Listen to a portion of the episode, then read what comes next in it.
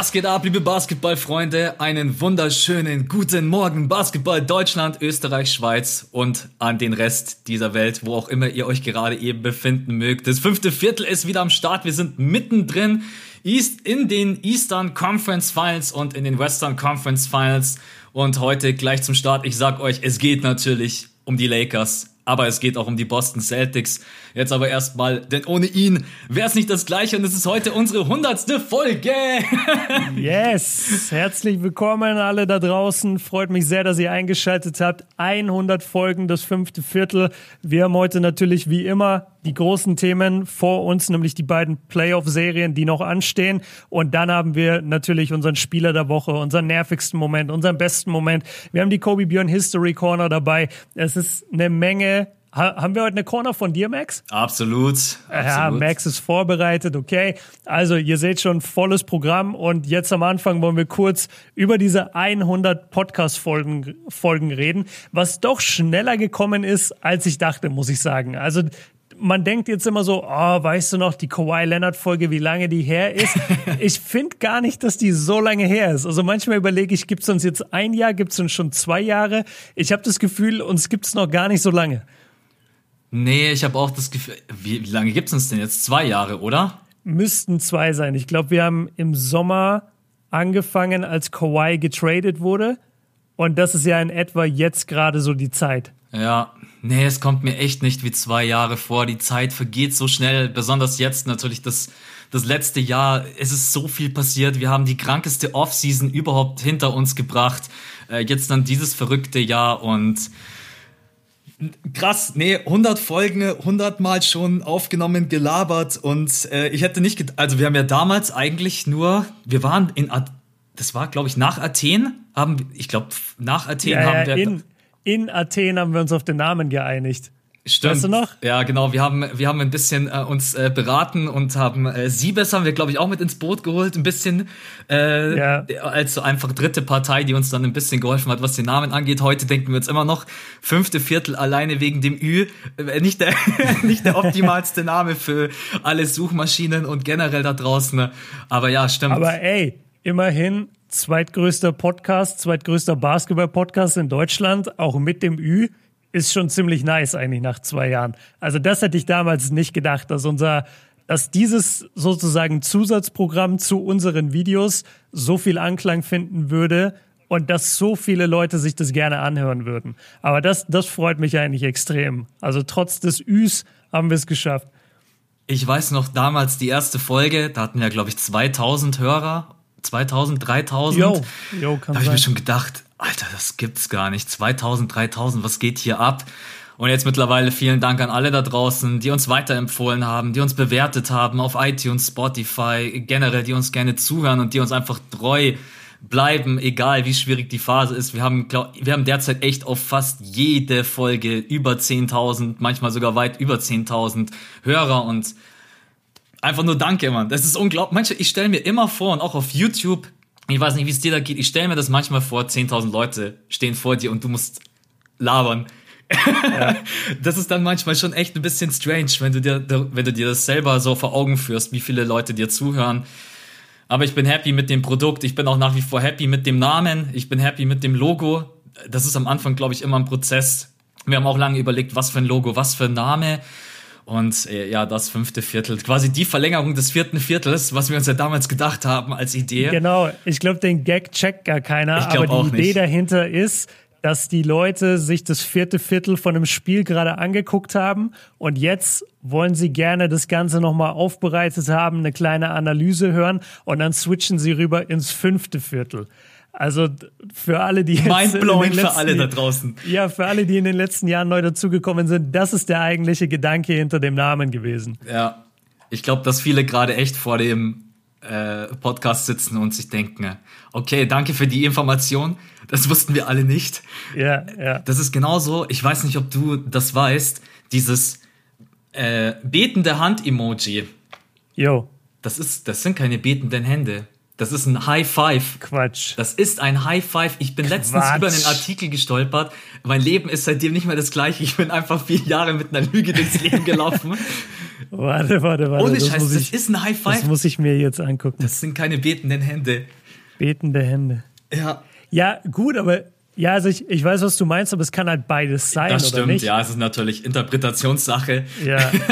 aber ich habe letztens auch so, habe ich einen Artikel gelesen auf irgendeiner Social Media Seite. Ja, übrigens, äh, das sind gar keine betenden Hände, sondern das soll eigentlich der Ursprung, der die Emojis erstellt hat, sollte das eigentlich ein High Five sein, dass man sich abklatscht. Ah. Habe ich mir auch erstmal gedacht. Boah. Da, da machst du jetzt ein Thema auf, was hier gar nicht hingehört, aber das ist so, es gibt ja so Sachen, die einen im Alltag einfach nerven. Oder im Internet oder im Fernsehen, so bestimmte Dinge, die einen persönlich stören. Und was mich so übertrieben triggert, sind immer diese Bildchen oder Memes, die dann total viral gehen, 100 Millionen Mal geteilt werden, wo dann irgendwas draufsteht. Äh, so zum Beispiel, wusstet ihr eigentlich, dass wir alle äh, schon immer Nudeln falsch gekocht haben. Und dann steht da so eine, kennst du das noch? Und dann steht da so eine andere Beschreibung, wie man Nudeln eigentlich kochen sollte. Und so, und so kocht sie aber halt keiner, so die, die Nudeln schon in das kalte Wasser legen und dann einfach das, die, die Herdplatte anmachen, bis es köchelt und dann die Nudeln weiterhin drin lassen und dann, und dann schmecken die irgendwie anders. Hast du es schon mal gehört? Nee, also was ist die richtige Variante? Die Nudeln ins kalte Wasser legen.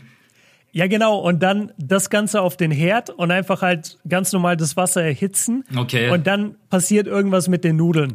So, und dann, und dann ist es immer so ein Ding so, ja, guckt mal, was wir alle jahrelang falsch gemacht haben. Oder ich dachte immer, die Welt wäre eine Kugel, aber eigentlich ist sie eine Scheibe. Hier der Beweis. Und dann ist da so ein Bild, wo einfach nur, ey, ich, ich hasse sowas. Ich kann das gerade nicht so gut erklären, aber so einfach, dass sich komplett drauf verlassen wird, was irgendein Typ auf ein Bild schreibt. Ja, das stimmt. Weißt du, da, da könnte zum Beispiel, ähm, ich weiß nicht, ob du hast bestimmt die Headline gesehen.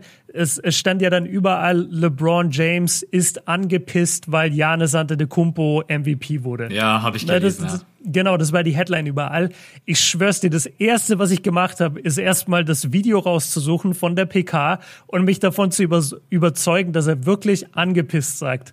Weil so viele Leute schreiben einfach dann in ihre Artikel oder über ihre Videos das und das krasse Schlagwort, weil sie wissen, dann wird geklickt. Das hat die Person aber nie gesagt. Und in dem Fall hat's dann gestimmt, aber sowas triggert mich übertrieben und da, da musste ich gerade dran denken. Man muss echt aufpassen also generell, was im Internet alles so rumschwirrt, auch was es an Fake-Seiten gibt und was ich dann auch manchmal an Insta-Nachrichten bekomme. Yo, Max, stimmt das? Guck mal hier der Tweet. Weißt du, so, wenn, wenn sie so Spieler so beefen ja. auf Twitter, aber das ist so offensichtlich Fake. Und das kriege ich auch immer geschickt. Ja, also da nochmal der Appell an alle da draußen, immer Quelle gegen checken und äh, eigentlich muss man da echt sagen, auf seriöse Seiten vertrauen. Alles auf Instagram gibt so viel Schmutz muss man einfach ja. sagen. Und deswegen, ja, aber zurück zum eigentlichen Topic. Ja, 100 Folgen, fünftes Viertel. Ja, läuft. Also äh, besser, besser. ich, ich dachte, jetzt kommt so, ja. Nee, will ich nicht mehr. Ich bin, ich bin raus. Ich bin raus, Leute. Das war übrigens dann auch gleich die letzte Folge. Nein, äh, wir können euch echt beruhigen. Wir, wir, wir, machen, wir machen weiter. Wir lieben diesen Podcast. Wir ja, werden voll. auch in äh, wir werden auch in der Offseason, wir werden in der basketballfreien Zeit weitermachen, sicherlich vielleicht ein bisschen mit einem anderen Rhythmus. Und wir müssen dann natürlich auch gucken, dass wir ähm, unsere Themen ein bisschen anpassen. Wir sind jetzt natürlich gerade eben aktuell komplett live. Also das ist so quasi ja eigentlich nur live geschehen, also keine Offseason oder irgendwas, was man sich auch fast noch ähm, eigentlich sind wir nach drei Tagen schon wieder drei Spiele weiter. Das ist halt momentan einfach so. Aber wir wollen einfach euch abholen, wenn es um die Spiele geht, wenn es um die Serien geht. Und nächste Woche werden wir höchstwahrscheinlich sogar, wenn wir nächste Woche schon in den Finals sein sollten, ne, den Podcast-Release anpassen, einfach live zu sein. Also wir nehmen dann den Podcast ja. auf und ballern es für euch einfach direkt raus, weil wir sind dann höchstwahrscheinlich in den Finals. Wenn wir nicht in den Finals sind, sind wir wahrscheinlich gerade bei Game 6 oder Game 7 wo ich jetzt, ja, das könnte vielleicht bei den Heat Celtics passieren, bei den Lakers, na, quatschen wir gleich drüber. Ähm, genau, nur für euch als kleine Information.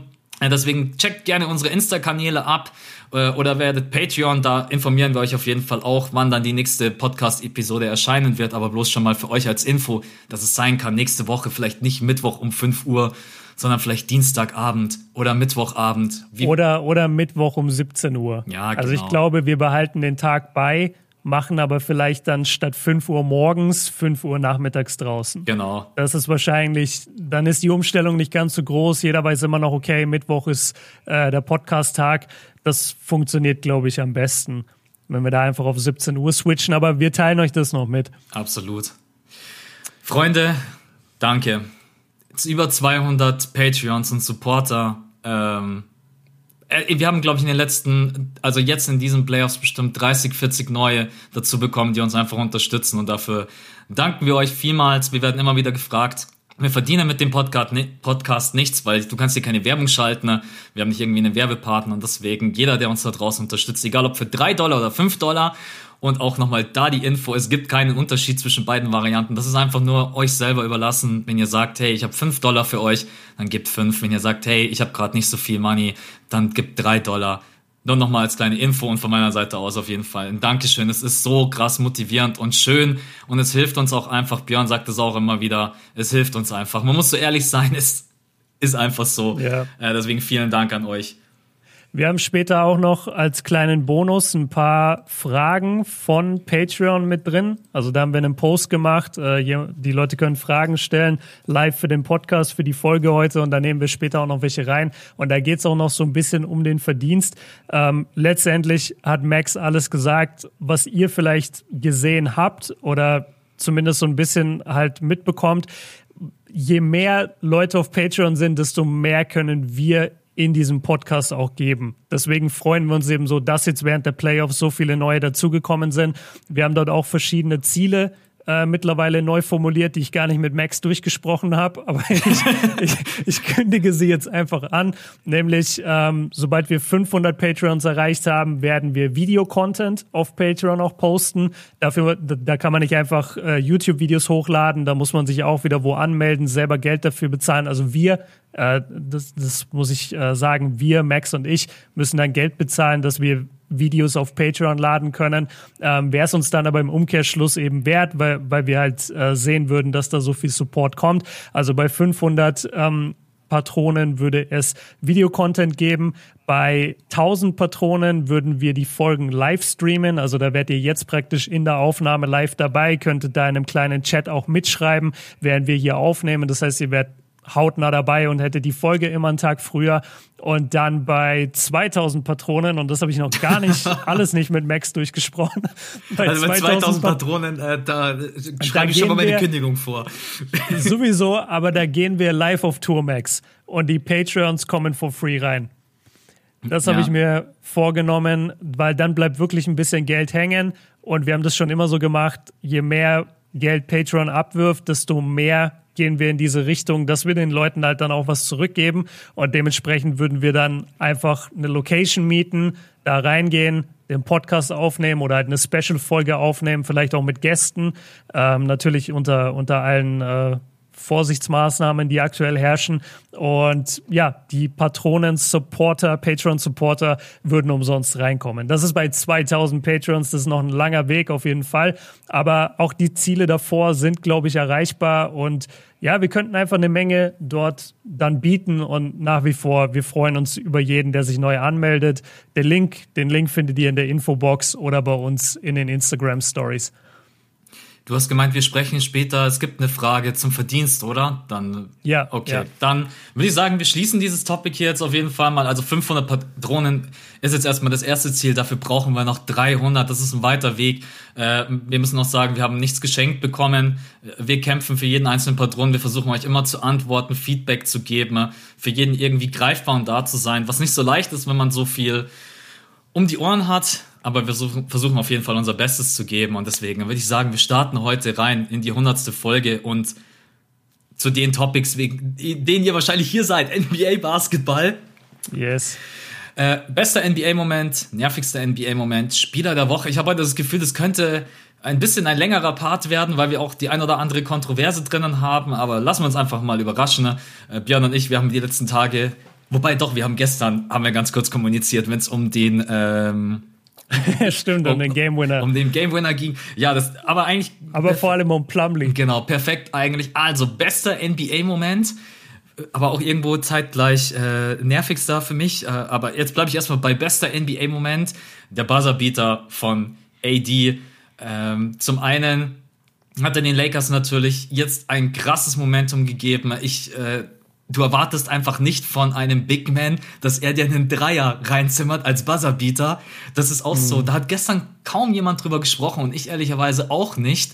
Denn ich kann mich nicht erinnern, wann haben wir das letzte Mal von einem Power Forward oder von einem Center einen Buzzerbeater gesehen. Ich kann mich echt nicht erinnern. Also es sind ja Puh. meistens irgendwelche Korbleger oder einwurf alley oder sonst irgendwas, mhm. aber dass ein Big Man mal einen Dreier reinschießt, ähm, da musst du eigentlich zurückgehen, so, ja gut, es gab, es gab einen Jokic-Buzzerbeater irgendwann neulich, aber wenn du jetzt wirklich dahin gehst, ähm, dass, dass das öfters passiert und von dem Spieler auch wirklich genau das Play so gelaufen wird, dann musst du eigentlich fast zu Dirk Nowitzki gehen.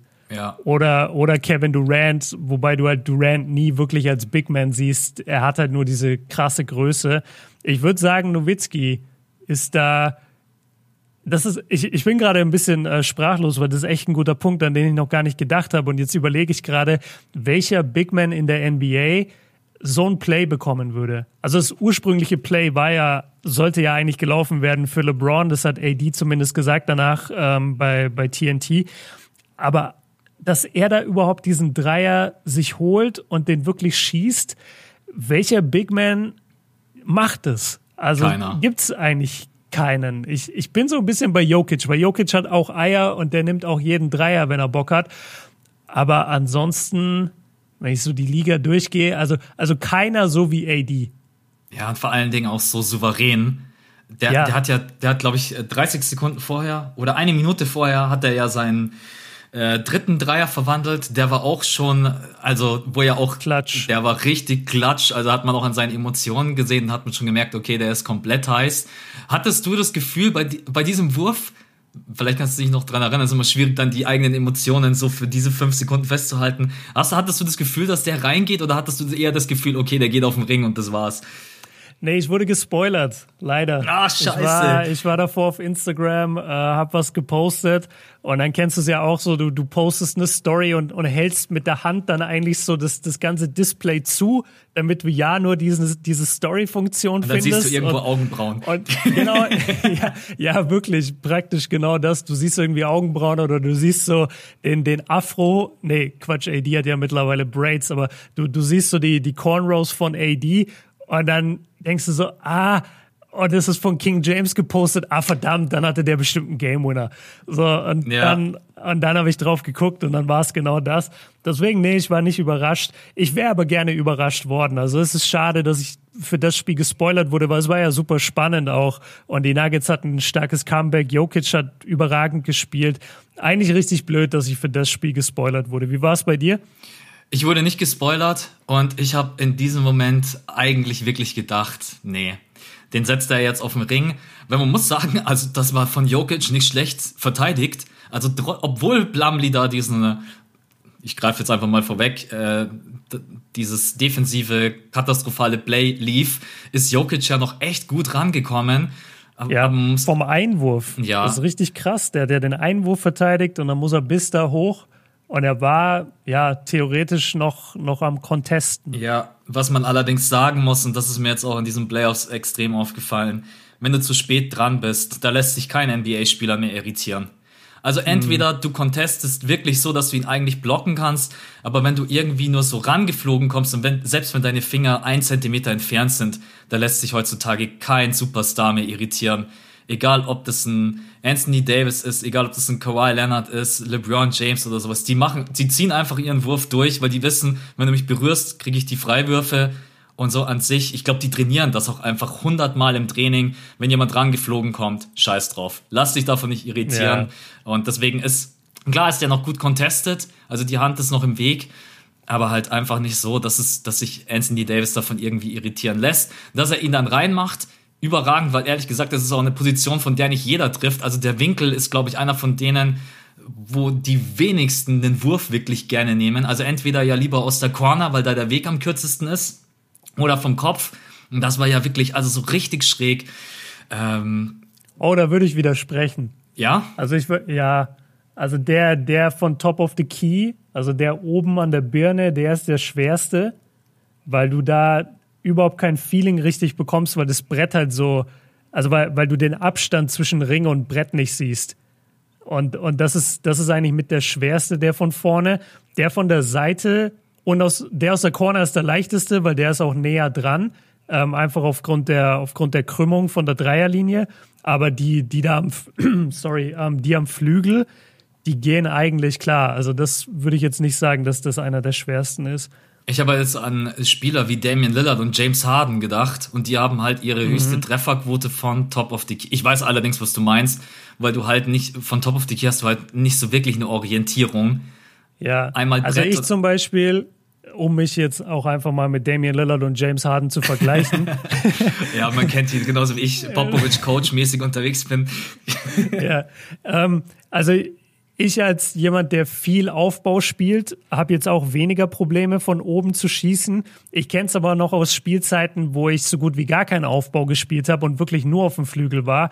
Und wenn ich dann mal oben den Ball bekommen habe, dann konntest du eigentlich immer davon ausgehen, dass ich das Ding brick weil du es einfach nicht gewöhnt bist. Und das, also deswegen macht es Sinn für James Harden und für Damian Lillard, die halt da oben einfach agieren und die so oft da oben auch ihren Mann schlagen und dann von dort schießen. Aber jetzt für jemand, der eben nicht Aufbau spielt, finde ich den, äh, finde ich den Dreier von der Seite eigentlich leichter. Ich würde jetzt gerne dagegen argumentieren, aber dafür spiele ich zu wenig Basketball, um das wirklich beurteilen zu können. Das war jetzt einfach nur von meiner Gefühlslage her. Ja. Ähm, kann kannst du aber auch absolut recht haben. Also, dass dann der Winkel da doch gar nicht so schwer ist. Ähm, letztendlich, er hat ihn reingemacht. Das ist das Wichtigste. Und sie führen jetzt 2-0. Ja, es war. Lass doch mal ganz kurz über das Plumlee-Thema reden. Also wir beide haben uns ja schon ausgetauscht in Sprachnachrichten. Ich habe ein Uncut-Video dazu gemacht, wo ich das Play nochmal analysiert habe. Einfach einmal ganz kurz aus deinem Blickwinkel. AD steht ja auf dem von uns aus gesehen rechten Flügel, wird verteidigt von Plumley. Er geht auf die andere Seite des Flügels, läuft einen Riesenbogen um LeBron James und Plumley läuft halt, als würde er magnetisch angezogen werden, einfach voll in LeBron rein und bleibt dort stehen und dadurch hat AD halt den offensten Game Winner, den ich je gesehen habe in den Playoffs. Was ist da deiner Meinung nach passiert? Ich muss jetzt, ich muss jetzt was bringen, äh, um diesen Mann auch mal zu verteidigen. Das hat für mich J.R. Smith-Züge. ich glaube, in mhm. dieser Sekunde ist Blumleys Kopf einfach hat sich ausgeschalten, weil es gibt keinen Grund, wenn du Körpersprache von allen anschaust, die Körpersprache von allen anschaust, von Grant, der über seine rechte Schulter guckt, der überhaupt nicht sehen kann, was du anzeigst, wahrscheinlich auch gar nicht hört, was du irgendwie schreist. Jokic, der auch nichts sieht. Also eigentlich im Endeffekt, Blamdi, du kannst halt rumzeigen und schreien, was du willst und dann irgendwie da auf die Idee zu kommen, bei 2,1 Sekunden auf der Uhr auf LeBron drauf zu gehen und für Grant einen Switch anzusagen. Wie hast du dir denn das vorgestellt? Also erstmal muss Grant halt ja dann auch erstmal rechts rumlaufen um LeBron James, was locker auch 0,6 Sekunden kostet. Jetzt einfach mal eine Zahl in den Raum geworfen. Ich weiß nicht. Ich, Max sitzt da immer mit der Stoppuhr. Ich sitze mit der Stoppuhr da und schaue mir an und denke mir, ah, wenn der Laufweg jetzt so wäre. Nein, man muss einfach ganz klar sagen, also er tut mir auch ein bisschen leid, weil er wird dann einfach reingeworfen. Ich glaube, das, äh, das hätte Paul Millsap auch verteidigen können. Das hast auch du in deinem Video angesprochen, fand ich einen guten Punkt. Ähm, hat mir dann auch schon fast irgendwo ein bisschen leid getan, aber letztendlich, äh, es gibt einfach, du kannst niemand anderem auf dem Feld die Schuld geben, außer ihm.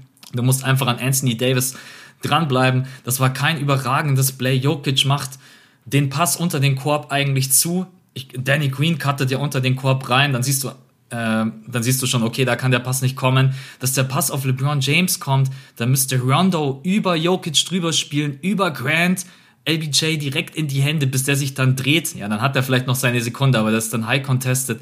Also das war jetzt mir wurde das Play ein bisschen zu krass in den Himmel gelobt, weil wenn Blumley nämlich einfach ganz normal an AD dran bleibt und auch ehrlich gesagt von der Körpersprache her, ich habe jetzt nicht das Gefühl gehabt, dass LeBron James reincuttet, weil viele meinten, ja, dann cuttet ja. LeBron James rein und kriegt safe den alley oder äh, den, äh, den Layup. Das, alley kann er ja nicht kriegen. Ja, also da ist das, das Backboard im Weg. Das geht ja. Und auch der Layup. Also, das war eigentlich die Nuggets standen gut es gab eigentlich nur einen auf dem Feld, der diesen Wurf nehmen kann. Und da ist Blumley nicht dran geblieben. Und deswegen muss man einfach so hart sein und sagen, das war ein Blackout und ganz klar sein Fehler. Da muss er einfach hinter AD hinterher, hat auch keinen Block im Weg, äh, hätte da ganz locker dranbleiben können. Ja, und dann. Also zu dem, zu dem Thema noch, dass LeBron ähm, ja von der Körpersprache ja nicht so gewirkt hat.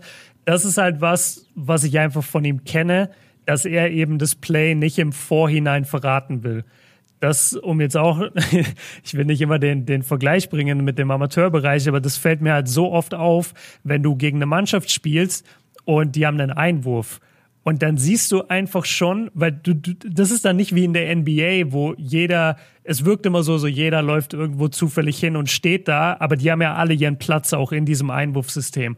Und im, wenn du in den Amateurbereich guckst, dann hast du es immer so, dass du, dass die Leute richtig aufgeregt so ihren Platz suchen und dann auch alle immer so mit der Körpersprache äh, praktisch schon verraten, wo sie gleich hincutten werden, wo sie gleich einen Block stellen werden. Und das mag ich eigentlich so krass äh, an der NBA und vor allem jetzt an einem Spieler wie LeBron.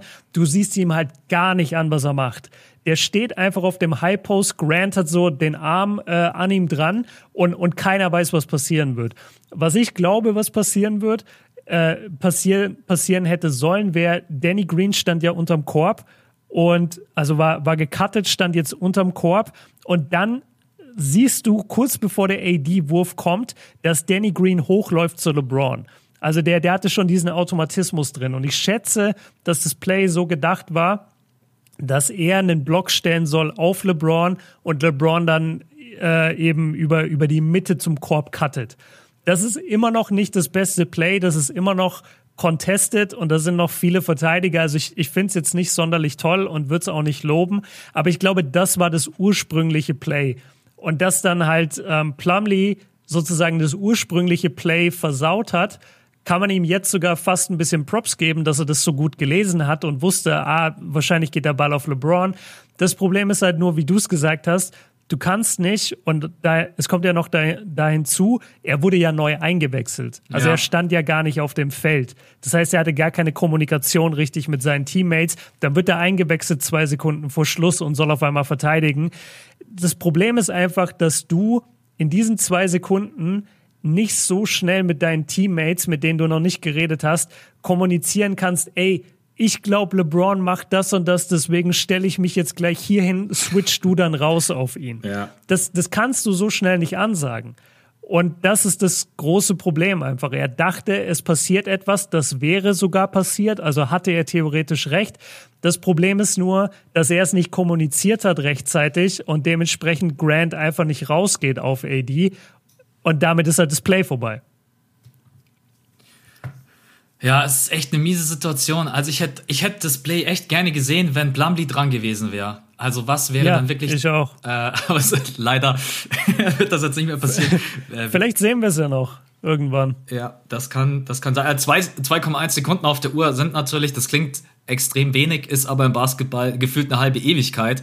Also ja, das, das, das reicht, um das reicht sogar noch, um äh, ein, zwei Schritte zu machen und zu finishen. Also da musst du jetzt nicht direkt im Catch and Shoot direkt den Wurf nehmen. Ja. Ähm, Dribbling, Pumpfake. Ja, also du kannst viel machen mit 2,1 Sekunden. Ja. Ja, es ist wie gesagt, also man kann natürlich auch Malone kritisieren und fragen, warum er da dann äh, Blumley rein bringt. Ja. Aber jetzt im Nachhinein, du kannst es sowieso nicht mehr ändern, das ist scheiße gelaufen. Ich hätte mir vielleicht an der Stelle von Blumley gedacht, okay, das, was du gerade eben angesprochen hast, wenn ich das jetzt Grant zurufe, das checkt der niemals. Und dann hätte ich, wenn ich in der Sekunde, als ich das denke, hätte ich mir gedacht, okay, ich bleib lieber bei ihm dran. Wenn natürlich dann Grant auf die Idee kommt, der ja auch in die Richtung schaut und sieht, alter Scheiße, da steht AD frei und dann rotiert Grant raus, dann stehen beide bei AD, dann ist natürlich LeBron ah, James. Das wäre so bitter gewesen. Dann der Ball auf AD oder. Oder ja, doch. Ja, dann hätte Rondo, glaube ich, versucht, per Bounce Pass an Jokic vorbeizupassen. Direkt. Ja, oder du spielst ihn halt auf AD und der füttert LeBron frei in der Zone. Ja. Weißt du, so über zwei Ecken dann. Ja, es war ein sehr, sehr kontroverses oder nicht kontrovers, es war ein sehr chaotisches Ende, muss man ja sagen, weil die Lakers waren hinten mit einem Punkt. Caruso hat den Ball top of the key auch wieder ein typischer LeBron-Moment. So, das, das wird einfach immer Teil seiner Karriere sein und das wird man ihm immer so ein bisschen ankreiden. Weißt du, die Lakers sind hinten mit einem Punkt und du ziehst in die Zone und passt den Ball raus auf KCP und der swingt ihn auf Caruso und der nimmt den Dreier und brickt den Dreier.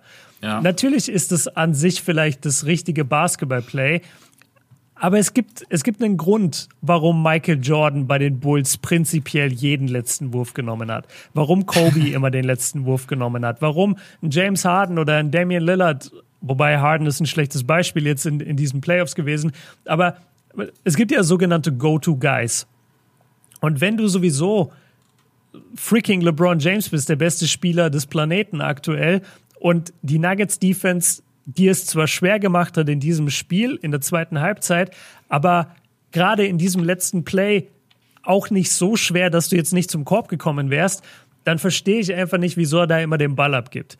Aber okay, er gibt den Ball ab, der Ball geht auf KCP, der swingt ihn auf Caruso, der brickt den Dreier, Danny Green fängt ihn, Jamal Murray sieht das, Danny Green nimmt den Ball, wirft ihn sofort und Jamal Murray blockt das Ding was auch richtig krass ist, dass er den so clean blockt ja. ähm, als Point Guard. Ja, und dann geht der ins Aus. Lakers haben kein Timeout. Es wird ein bisschen gewechselt. Rondo kommt rein, Plumlee kommt rein für die Nuggets. Und dann haben wir dieses Play. Also es, es passiert halt auch super schnell. Es ist super chaotisch. Und ich, es, Fehler können passieren. Also ich finde es ganz gut, dass du gesagt hast, so ein J.R. Smith-Moment. Ähm, ich finde es nicht ganz so blöd wie von J.R. Smith, weil der wusste einfach nicht, wie viel es steht. Also das ist halt der, der all-time schlimmste Moment in, in Finals History. Neues, neues Video, all-time five moments of Blackout.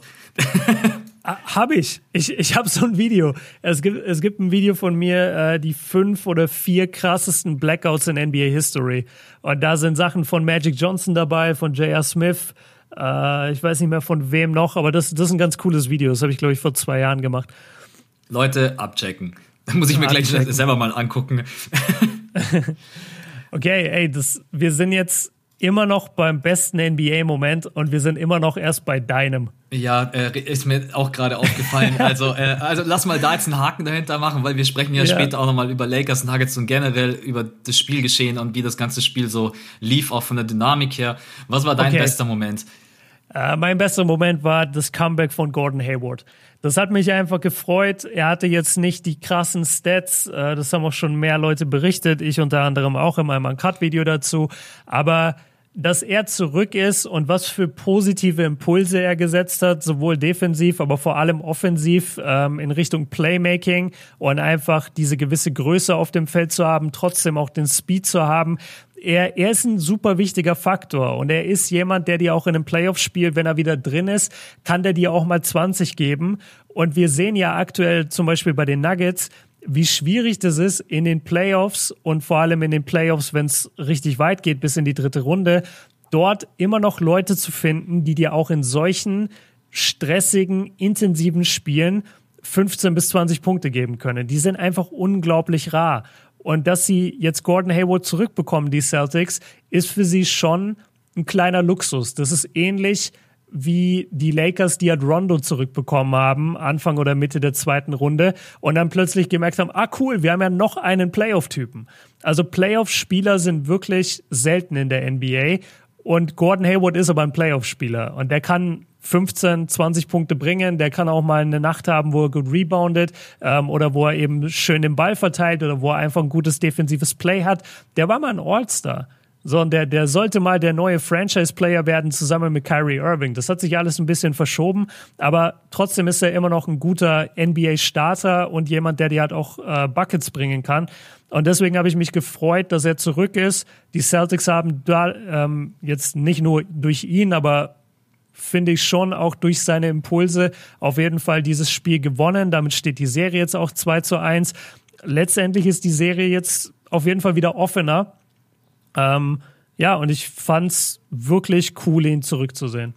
Und so lange. Finde ich einen schönen Moment. Also, dass er dann direkt 30 Minuten geht, da hätte ich, kein, ja, da hätte ich keinen Wahnsinn. Cent drauf gewettet.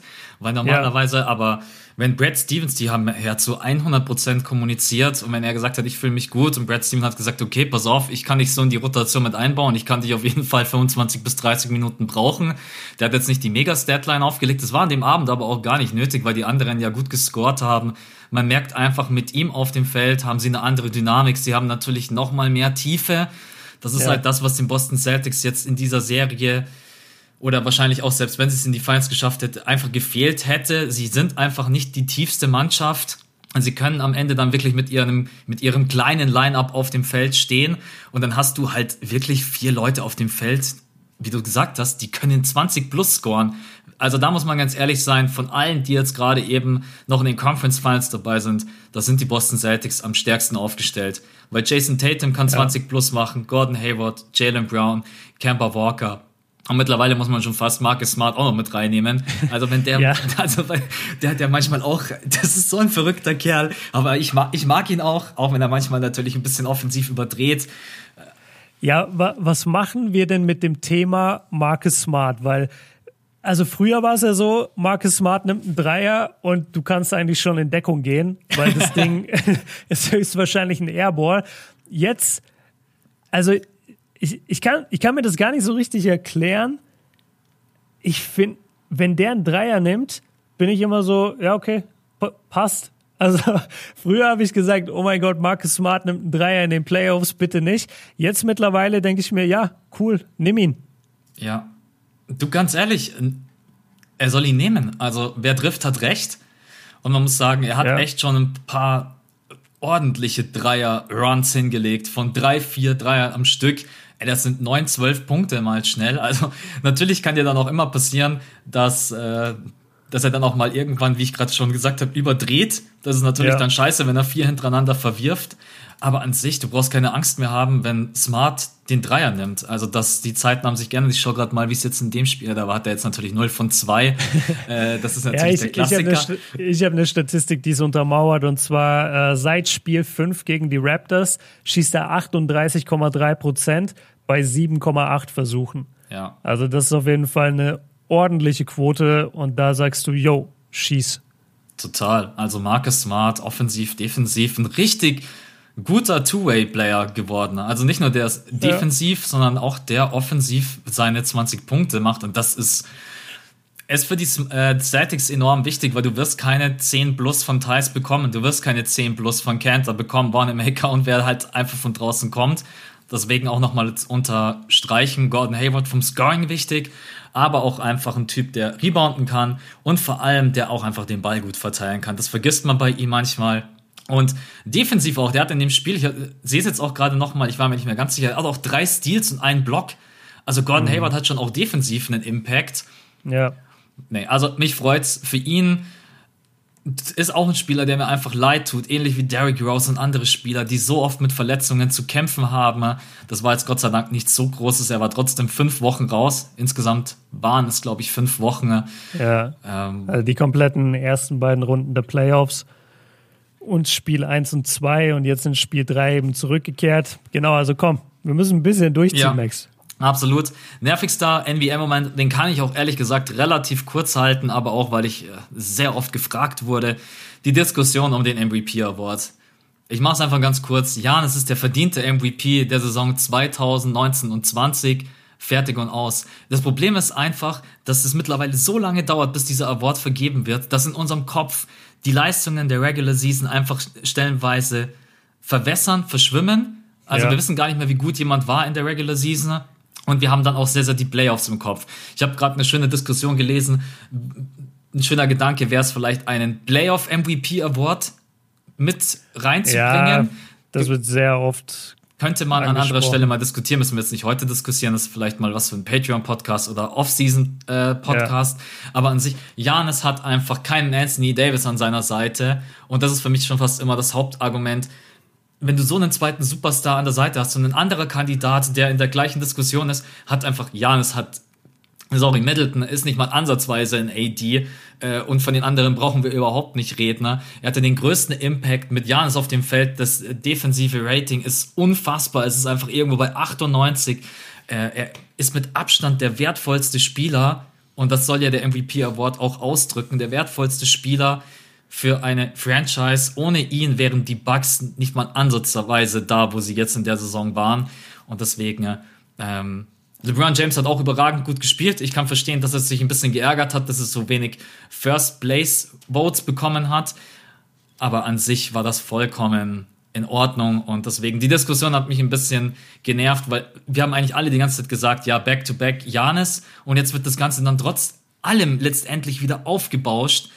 Was natürlich auch wieder zeigt, ja. es ist halt der King, es ist LeBron James. Ähm, und es sind halt die Medien und die haben einfach Bock, Content zu machen. Natürlich. Also das ist ja auch so, da müsste man mal wirklich einen Podcast drüber machen, einfach nur aufzuzeigen, wie die Medien sich oft selbst Content kreieren. Also was das so eine, was das für eine Schleife ist. Weißt du, die, die streuen ja selber diese Gerüchte fangen selber an, in ihren Shows drüber zu reden, so, ja, sollte man nicht eigentlich LeBron als MVP wählen? Und dann so zwei Wochen später tun sie so, als wären das jetzt News und sagen dann, ja, aber es gibt ja jetzt schon viele Leute, die sagen, LeBron sollte MVP werden. Ja, ihr, ihr habt vor zwei Wochen damit einfach angefangen. Ihr könnt nicht einfach euch selber als Quelle heranziehen. Aber das ist echt, das ist ein Thema, oder wenn jedes Jahr diese ESPN-Liste rauskommt mit den irgendwie 100 besten Spielern und dann reden die in jeder ESPN-Show stundenlang darüber, als hätten sie nicht selber diese freaking Liste erstellt. Ja, das ist echt Ey, nice. Das machen, wir jetzt, das machen wir in Zukunft jetzt auch so. Wir machen ja, jetzt selber. habe ich mir auch schon wir gedacht. Wir machen jetzt ey. Top Ten Listen und dann reden wir erstmal drei Podcasts darüber.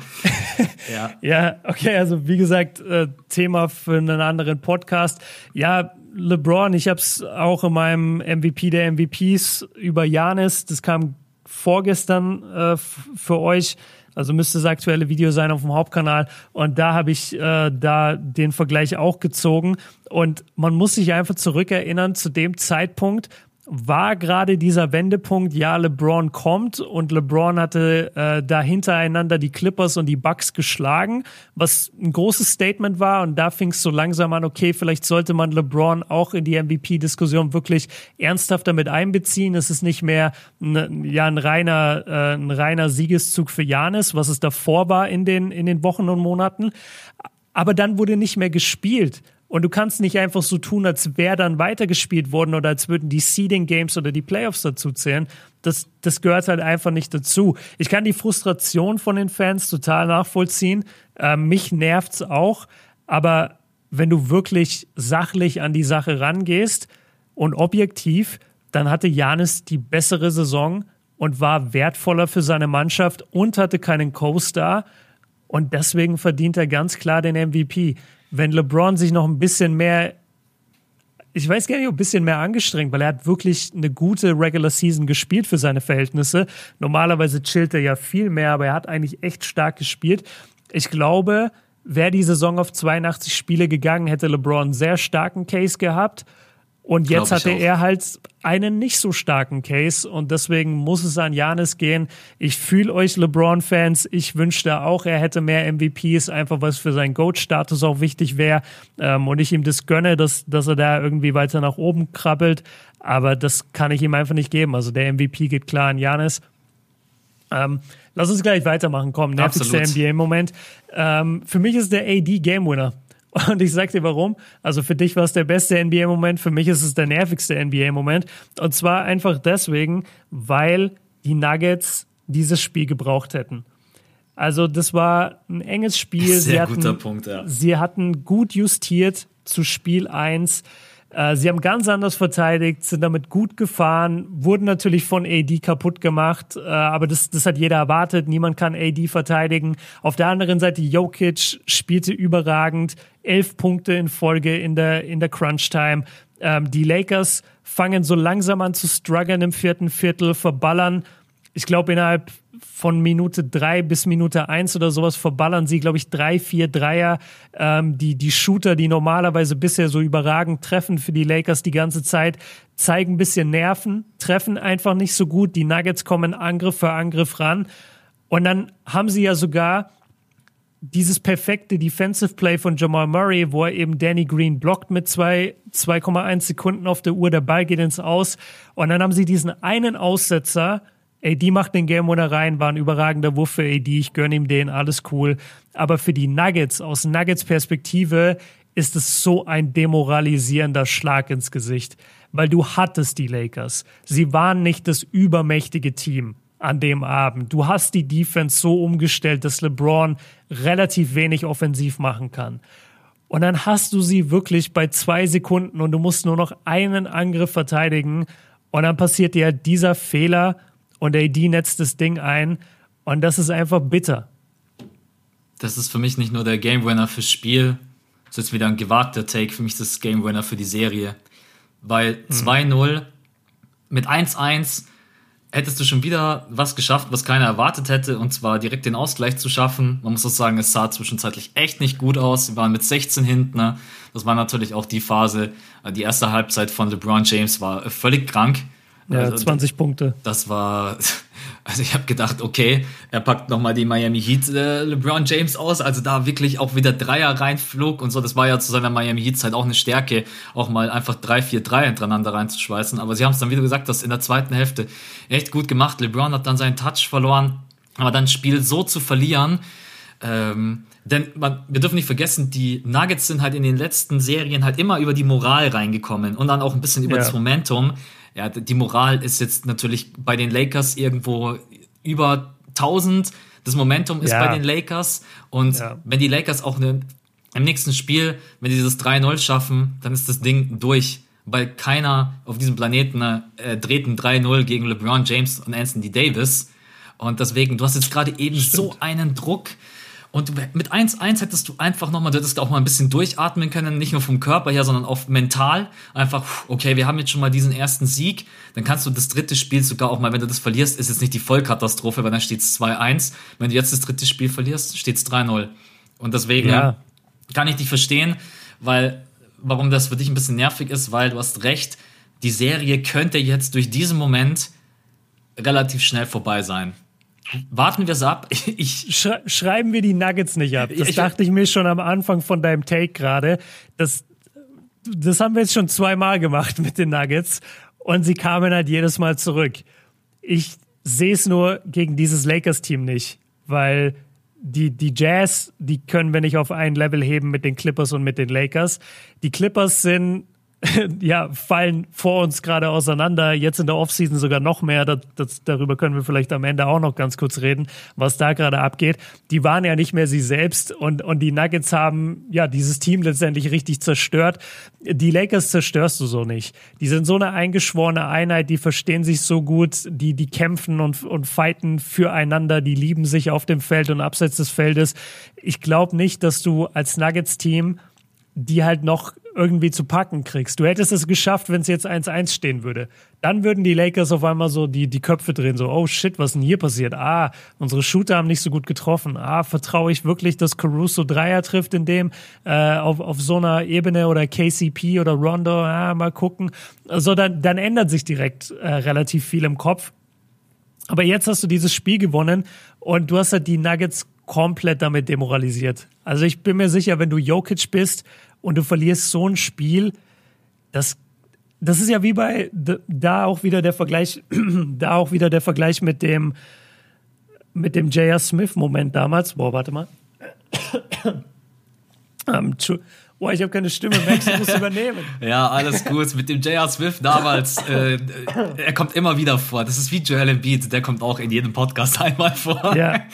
Okay, scheinbar ist meine Stimme angeschlagen. Was ich sagen wollte, der, der Vergleich mit J.R. Smith, mit seinem Moment damals bei den Finals 2018, ist da, also bringe ich deswegen gerade auf, weil wenn man LeBron in diesem ersten Spiel gesehen hat, das war ja mit das beste Spiel, was er jemals gemacht hat. Also jeder, der das gesehen hat, der, der hat ja fast im Alleingang wirklich die gesunden Kevin Durant Warriors geschlagen. Also ja. heftiger geht's ja nicht.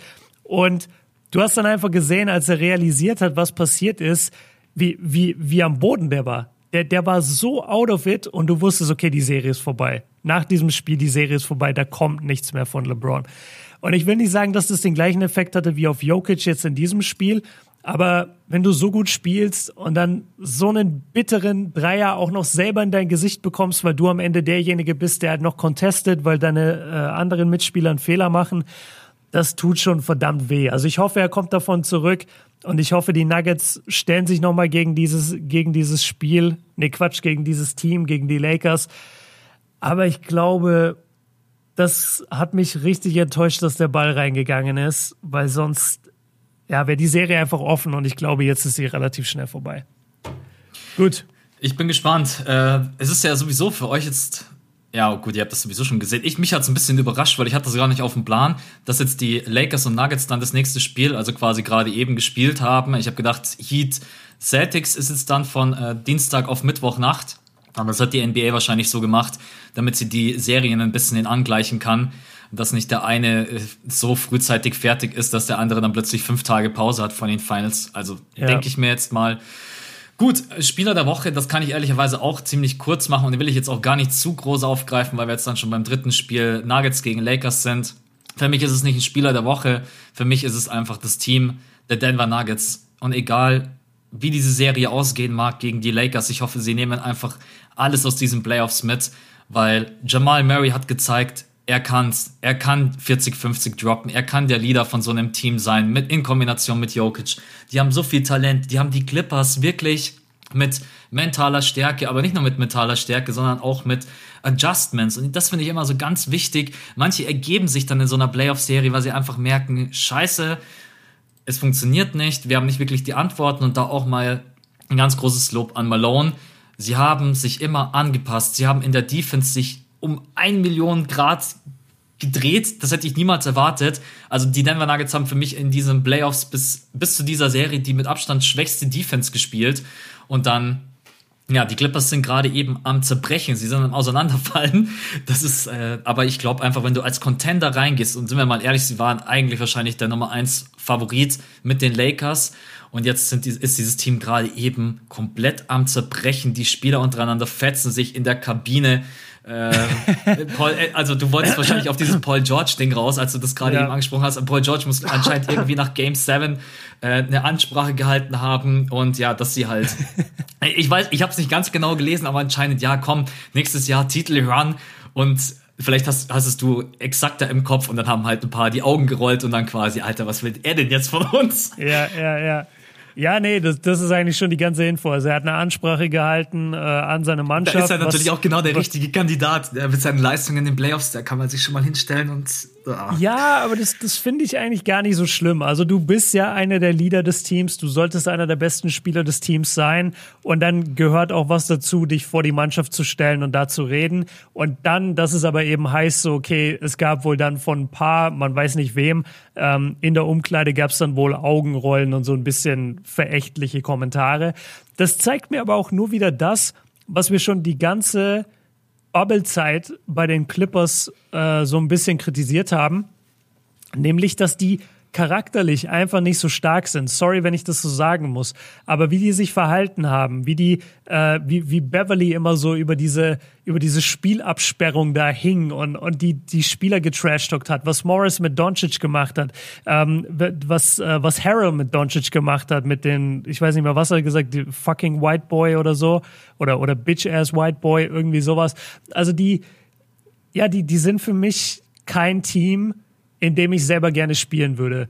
Weil ich nicht das Gefühl habe, dass die besonders viel Respekt vor irgendwem haben und scheinbar nicht mal vor sich selbst, vor ihren eigenen Liedern. Ich finde es total okay, dass Paul George sich da hinstellt und eine Rede hält. Und das, und bestimmt gibt es auch in anderen Teams, dass dann sich irgendeiner denkt, so, boah, du Vollidiot, was redest du? Du hast 14 Punkte. Aber sowas geht dann nicht raus an die Medien. Und die Tatsache, dass so viel auch immer rausgeht an die Medien, das ist halt ein Problem, finde ich. Ja, ja, also alleine, wenn ich jetzt, also keine Ahnung, ich war immer ein großer Teamplayer, egal in welchem Sport. Und wenn sich jemand hinstellt. Vor allem im Tennis. Äh, vor allem im Tennis, nein, aber ich habe ja auch äh, über zwölf Jahre lang Fußball gespielt.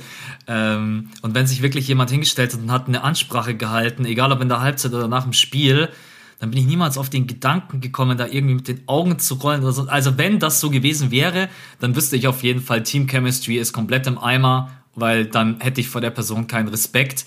Und ich glaube, was du gerade eben gesagt hast, die respektieren sich gar nicht untereinander. Und ich glaube ja. auch einfach, ein Kawhi Leonard, der macht halt den Mund nicht auf, aber du kannst mir nicht erzählen, dass ein Kawhi Leonard das gut heißt, was da Patrick Beverly, Morris und Co. stellenweise abgezogen haben. Mhm. Ich bin, also die Offseason der Clippers wird heiß. Ob die so zusammenbleiben, ja. das sei mal dahingestellt. Harold, sein Vertrag läuft sowieso aus. Der wird von vielen anderen Angebote bekommen. Also der ist, glaube ich, zu 99 Prozent weg, weil die Clippers auch das gar nicht von der Kohle her stemmen können. Und dann mal schauen, Kawhi Leonard, ob, ob er da noch mal Bock drauf hat. Weil wenn du schon keinen Bock hast, in die neue Saison zu gehen mit so einem Team, dann. Boah. Ja, aber ich, ich denke schon, weil er ist halt jetzt in LA. Das ist seine Heimat, da wollte er hin ich kann mir jetzt nicht vorstellen, dass er schon wieder die Koffer packt. Ja, das wäre auch, also für sein Image nicht gerade das Beste nee, und Geilste. Absolut nicht. Ja mal, ja, mal gucken, was sie mit Kandidaten wie Morris, Patrick Beverly und so weiter machen. Ähm, ja. Aber gut, äh, für, auch, auch beim Thema Coaching. Also ja. Coach wird ja auch ganz heiß besprochen, ob Doc Rivers weggeht, äh, gefeuert wird.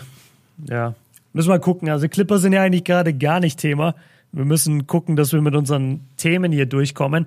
Weißt du, was ich finde, Max?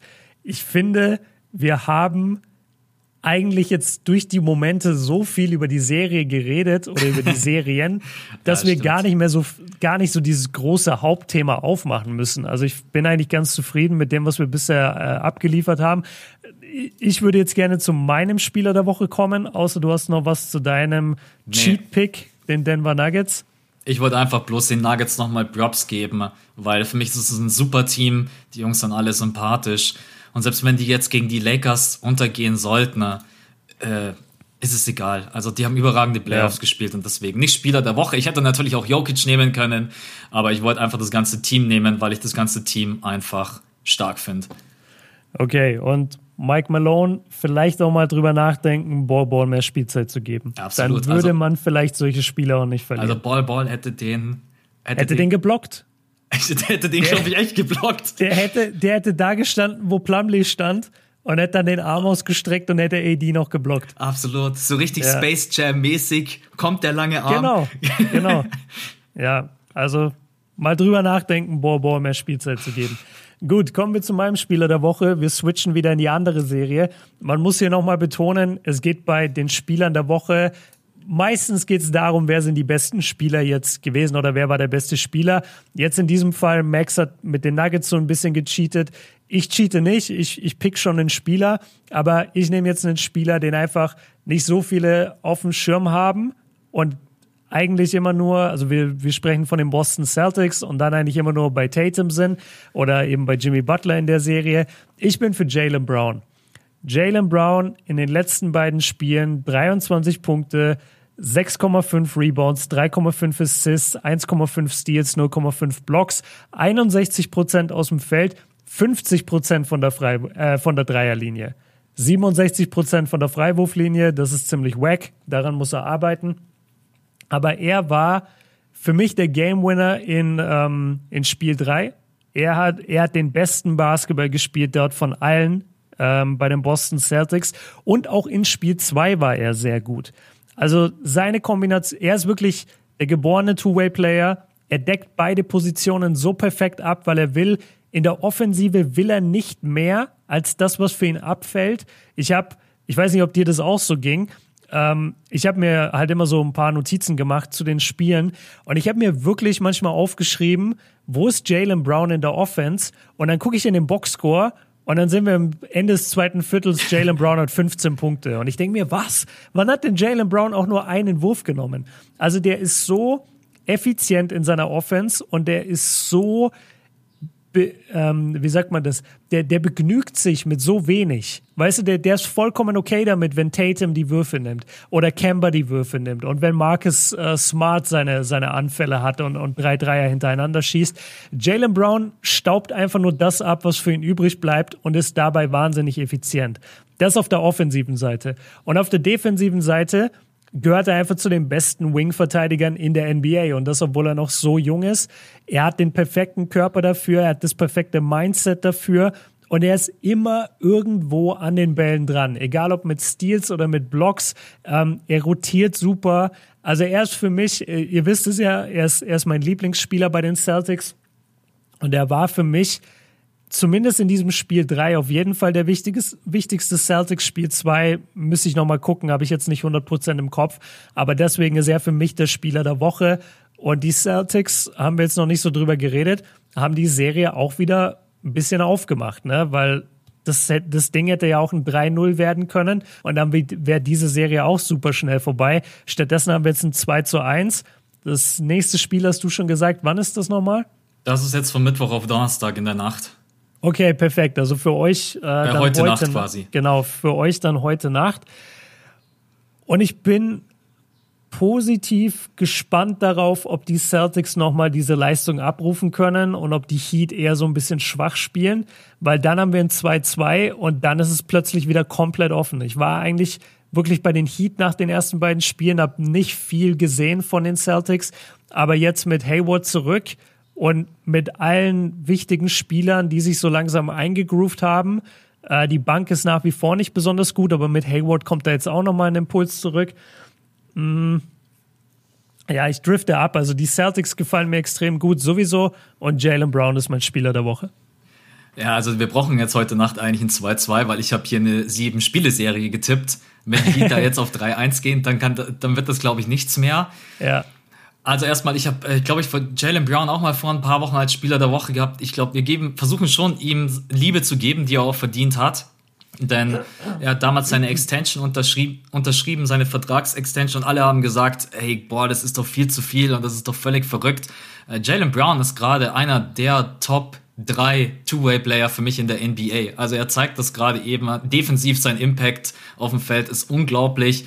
Er hatte diese zwei, drei Minuten, in denen er auch, glaube ich, zwei Steals, zwei Steals und einen Block rausgehauen hat. Er ist offensiv unscheinbar, wie du es gesagt hast. Er ist fast ein bisschen wie ein Phantom. Ja. Äh, aber er staubt dann einfach wirklich, er cuttet extrem clever rein. Er jo. ist immer anspielbereit. Also Tatum hat auch nicht umsonst acht Assists, genauso wie Smart, weil Brown auch einfach oft die Anspielstation ist. Er nimmt die leichten Würfe, was ich bei Tatum manchmal nicht so sehr mag. Der nimmt manchmal so ganz verrückte Dinger, die ich feiere ich einfach nicht. Ich, ich mag einfach diese ganz wilden Dreier nicht, auch wenn Tatum natürlich die auch treffen kann.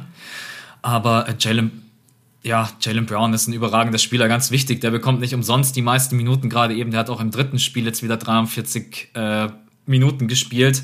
Und zu deinem Punkt, ich glaube auch, dass die Boston Celtics heute Nacht auf 2-2 gehen, weil die Heat können natürlich nicht die ganze Zeit immer darauf hoffen, hier die Comeback-Kids zu sein. Also du kannst, also ja, man, man ja, muss sagen, ja es war schon wieder viel, viel zu knapp. Also als Boston-Fan und als Brad Stevens hätte mir das nicht geschmeckt, dass die Heat da nochmal bis auf sechs drankommen. Ich glaube, sechs Punkte waren's. Äh, am Ende sind es dann insgesamt elf Punkte gewesen. Das muss einfach nicht sein. Aber die Miami Heat müssen es natürlich auch schon mal irgendwie schaffen, mal irgendwie Viertel zu gewinnen und auch mal irgendwie konstant mal irgendwie auch mal zehn Punkte in Führung zu gehen, weil die verrennen sich dann sehr, sehr viel in ihre Dreier, verschießen dann unglaublich viele, 16 Dreier, oder 16 Dreier waren es, glaube ich, äh, die sie dann am Stück verballert ja, haben. Ja. Versuchen sich dann, das habe ich auch schon mal vor zwei, drei Wochen bei den Rockets angesprochen, wenn du dann hinten liegst, dann neigst du ein bisschen dazu, weil du natürlich weißt, drei Punkte sind mehr als zwei Punkte und du weißt, du hast eigentlich ganz gute Shooter, dann versuchst du relativ schnell Punkte zu machen, weil du weißt, drei Dreier, vier Dreier, das sind direkt zwölf Punkte. Wenn du die aber alle brickst und auf der anderen Seite das Team scored, dann ist es für dich halt scheiße, weil dann hast du mal schnell ein 12, 13, 14, 1, 2 Run.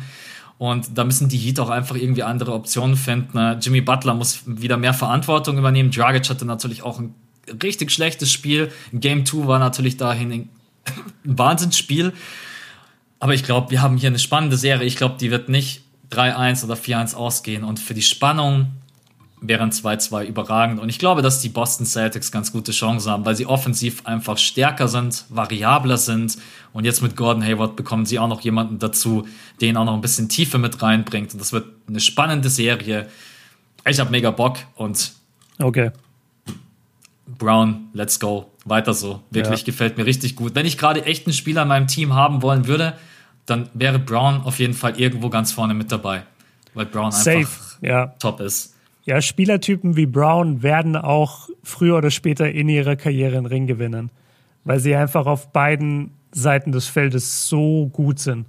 Ja. Und das kriegst du so gut wie nicht. In der, also das, der ist der Traum-NBA-Spieler. Zwei Meter groß, kann alles verteidigen und scoret vorne, cuttet gut, ist sich nicht zu schade für die Drecksarbeit. Ja. Okay, das war der Spieler der Woche. Und dann kommen wir schon in die nächste Kategorie, die dann die Corner, also die, die beiden Corners, die wir vorbereitet haben. Ähm, soll ich meine machen? Jupp, hau rein. Okay. Äh, ich beziehe dich ja immer gerne mit ein. Ich um wusste es. Leuten, ich wollte gerade sagen, ich bin kurz auf Toilette. ich bin kurz raus, Freunde. Um den Leuten dein NBA History Wissen unter die Nase zu reiben. Ja, es ist immer so ein bisschen, also die Fragen, die ich dir stelle, sind natürlich immer ein bisschen schwierig. Manchmal denke ich mir, okay, könnte man draufkommen durch Kombinieren, aber ich kenne das auch, wenn man eine Frage gestellt bekommt in einem Themengebiet, wo man jetzt nicht so drin ist, dann überlegt man auch und im Nachhinein denkt man sich, ja klar, hätte ich wissen können, aber in dem Moment kam es einfach nicht. So ein bisschen Wer wird Millionär-Style. Sitzt da, 1000 Euro Frage, kommt irgendwas, du checkst gar nichts. Ja, genau. Okay, sprechen wir über den MVP Award. Wird ja gerade heiß diskutiert und ich würde gerne von dir einfach nur wissen, wie viele nicht-Amerikaner haben den MVP Award gewonnen in NBA History. Okay, lass mich einmal ganz kurz. Also gut, wir haben jetzt mit Janis auf jeden Fall. Ach so, wie viele Nicht-Amerikaner? Also es geht nicht. Ja gut, dann haben wir ja mit Janis schon mal. Haben wir jetzt schon mal einen. Dann lass mich zurückgehen. Stephen Curry Amerikaner, LeBron James Amerikaner, Westbrook Amerikaner, Steve Nash Amerikaner. Äh, Dirk Nowitzki, kein Amerikaner. Zwei. Äh, ja gut, wenn ich dann natürlich ganz weit zurückgehe, 80er, 70er, 60er, bin ich halt dann komplett. Du musst, äh, du musst Anfang Mitte 90er. Ich, schätze, ich schätze jetzt einfach mal, weil ich die ganzen MVPs auch nicht auswendig im Kopf habe. Mhm. Ähm, aber ich glaube, dass die Zahl nicht hoch ist. Also ich würde auf keinen Fall über 10 gehen oder so, sondern ich würde sogar vielleicht irgendwie bei 5 bleiben. Fünf Nicht-Amerikaner? Ja, ja, fünf ist ganz gut. Also es sind vier. Du hast leider einen Fehler gemacht. Steve Nash ist kein Amerikaner. Der ist ein Kanadier. No. Ja. Schaut euch, das ist der Wer, wird Millionär-Effekt. Dann sitzt du da und dann sagt Günther, überlegen Sie nochmal, überlegen Sie. dann denkst du dir, warum soll ich nochmal überlegen? Ich bin mir eigentlich sicher. Und dann sagt er, überlegen Sie nochmal. Dann lockst du ein und sagt er, ja, tut mir leid, Sie fallen runter auf 50 Euro. Ja, danke. Ja, ja ist so. Also Steve Nash ist, Ameri äh, ist Kanadier, dementsprechend äh, nicht US-Staatsbürger, also zähle ich ihn dazu. Und der äh, letzte und vielleicht ja auch einer der bekanntesten, Hakim Olajuwon. Hakim Olajuwon 1994 ist in Nigeria geboren, war eigentlich auch immer Nigerianer. Er hat dann äh, trotzdem für Team USA spielen können beim Dream Team 2 bei den 96er Olympics, äh, musste sich dafür aber halt durch so einen ganzen Prozess gehen und irgendwie drei Jahre warten und konnte deswegen auch beim ersten Original Dream Team nicht dabei sein. Äh, wäre interessant gewesen, wen er da ersetzt hätte oder ob er mitgegangen wäre. Jedenfalls, ähm, das war es eigentlich schon. Das sind die vier Nicht-Amerikaner, die es zum MVP gebracht haben. Was echt krass ist. Also vor allem von 1955 bis 1994 nur Amis. Und jetzt in den letzten, ja, von 2004 eigentlich, also von 2004 bis heute, haben schon drei Europäer gewonnen. Oder, oder zwei Europäer und ein Kanadier. Und ich schätze auch, in den nächsten Jahren wird es immer mehr werden, weil ich sehe Jokic als einen MVP-Kandidat für die nächsten Jahre. Der könnte den Award irgendwann abgreifen. Luca könnte ihn irgendwann abgreifen. Janis muss man gucken, der hat jetzt Back-to-Back -back gewonnen. Es gibt sowas, das nennt sich Voters Fatigue. Also irgendwann hast du einfach keine Lust mehr, immer für den gleichen zu voten. Und wenn du dann so guckst, so ja, okay, Janis, der hat schon zwei gewonnen, für den vote ich jetzt nicht nochmal. Aber es gibt auf jeden Fall viele europäische Talente und auch Talente vom afrikanischen Kontinent, die, glaube ich, so in den nächsten zehn Jahren relativ viel in der NBA dominieren werden und dementsprechend auch wesentlich mehr ähm, MVP Awards dann für die in Anführungszeichen Ausländer abgreifen werden. Ist nicht auch Janis jetzt neben MJ und Hakim Olajuwon der einzige, der sowohl den MVP als auch den Defensive Player of the Year in einem Jahr gewann? Sind es, da hast du sehr gut aufgepasst, ja, ganz ja. genau. Ja, absolut. Da sagt jemand, ich habe keine Ahnung von NBA History. Hallo, ich bin hier Experte, Freunde. Nein, ähm, nee, sagt keiner, dass du keine Ahnung hast. Aber stimmt, man. Siehst du mal Steve Nash, da bin ich. Das sind aber auch da manchmal so Kleinigkeiten. Es ist natürlich im Podcast, du überlegst jetzt nicht irgendwie fünf Minuten, sondern du versuchst eigentlich innerhalb von 30 Sekunden irgendwie eine Antwort zu geben. Ja. Äh, aber weißt ja. du, wo Steve Nash geboren ist? Keine Ahnung. Das ist nämlich auch nochmal witzig. Steve Nash ist geboren in Südafrika. Also was ist, äh, äh, wir müssen übrigens wieder anfangen, unsere Corners bei äh, zu posten. Das haben wir schon wieder. haben wir das jemals gemacht? Ja, ich glaube, ja, ganz Anfang, am Anfang einmal habe ich zu dir gesagt, ich weiß nicht, deine erste Corner, die fand ich über, überragend und die zweite. Und dann habe ich aber gedacht, das vergesse ich zu eine Million Prozent wieder. Dann habe ich irgendwann mal zu dir gesagt, poste doch mal die Corners auf Patreons. Äh, Aber gut, wenn du dich nicht mehr dran erinnerst, okay. dann, dann ist es. Nee, ich erinnere äh, mich gar nicht. Wir haben was für die Patreon heute noch. Und zwar haben wir deren Fragen, die wir mit in den Podcast noch nehmen am Ende. Aber jetzt kommt erstmal deine Corner. Ja, die mache ich auch ultra kurz. Ähm, aber einfach, das sind so Kleinigkeiten, mit denen ich es einfach liebe, ein bisschen zu gucken und äh, rumzuspielen, Statistiken. Und zwar halt AD einfach mit den 22 Punkten in seiner zweiten, in der zweiten Hälfte mehr Punkte aufgelegt als die kompletten Denver Nuggets abseits von Jamal Murray und Nikola Jokic. Einfach nur mal, um mm. euch unter zu unterstreichen, weil es gibt ja immer noch so, ja, die Lakers haben zu viel abgegeben für AD. Ey, das ist ein Quatsch, Alter. Das ist einfach nur, ihr müsst mal überlegen, der droppt 22 Punkte, 8 von 13 aus dem Feld, zündet zwei Dreier plus Game Winner, viermal an der Freiwurflinie. Übrigens, da wird auch viel zu selten drüber gesprochen, was AD eigentlich für ein starker Freiwurfschütze ist. Äh, drei Rebounds, ein Assist, ein Block. Also eine bessere zweite Hälfte kannst du halt fast nicht spielen, weil in der ersten Hälfte war er jetzt nicht, musste er auch nicht wegen LeBron James. Aber nur ein Spieler macht so viele Punkte wie ein komplett anderes Team. Also abseits mhm. von Jamal Murray und Jokic, das wäre dann ein bisschen lächerlich, wenn er so viele ja. Punkte machen würde wie die kompletten Denver Nuggets. Ähm, genau, das war so der kleine, äh, ein kleiner Punkt, den ich mir heute rausgepickt habe, weil ich mir einfach da mal angeschaut habe, wie viele Punkte hat denn AD in der zweiten Hälfte einfach gemacht. Man hat ja gesehen, relativ viele.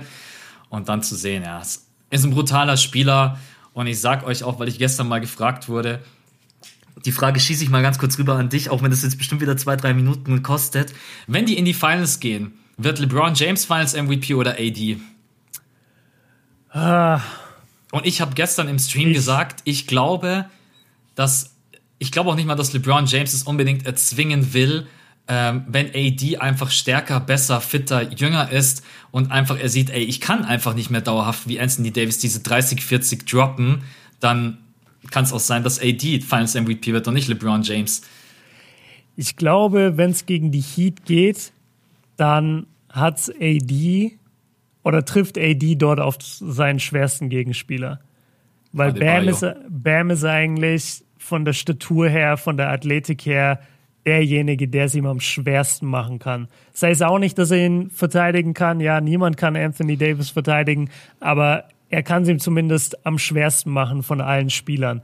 Aber wenn ich mir dann angucke, wen sie gegen LeBron stellen können, die sind erstmal alle einen Kopf kleiner als er. ja, stimmt. Nee, wobei, ja, wobei, die stellen vielleicht auch Crowder gegen ihn, aber Crowder ist eigentlich zu langsam für LeBron. Wird interessant zu sehen sein, wen sie gegen LeBron stellen wollen.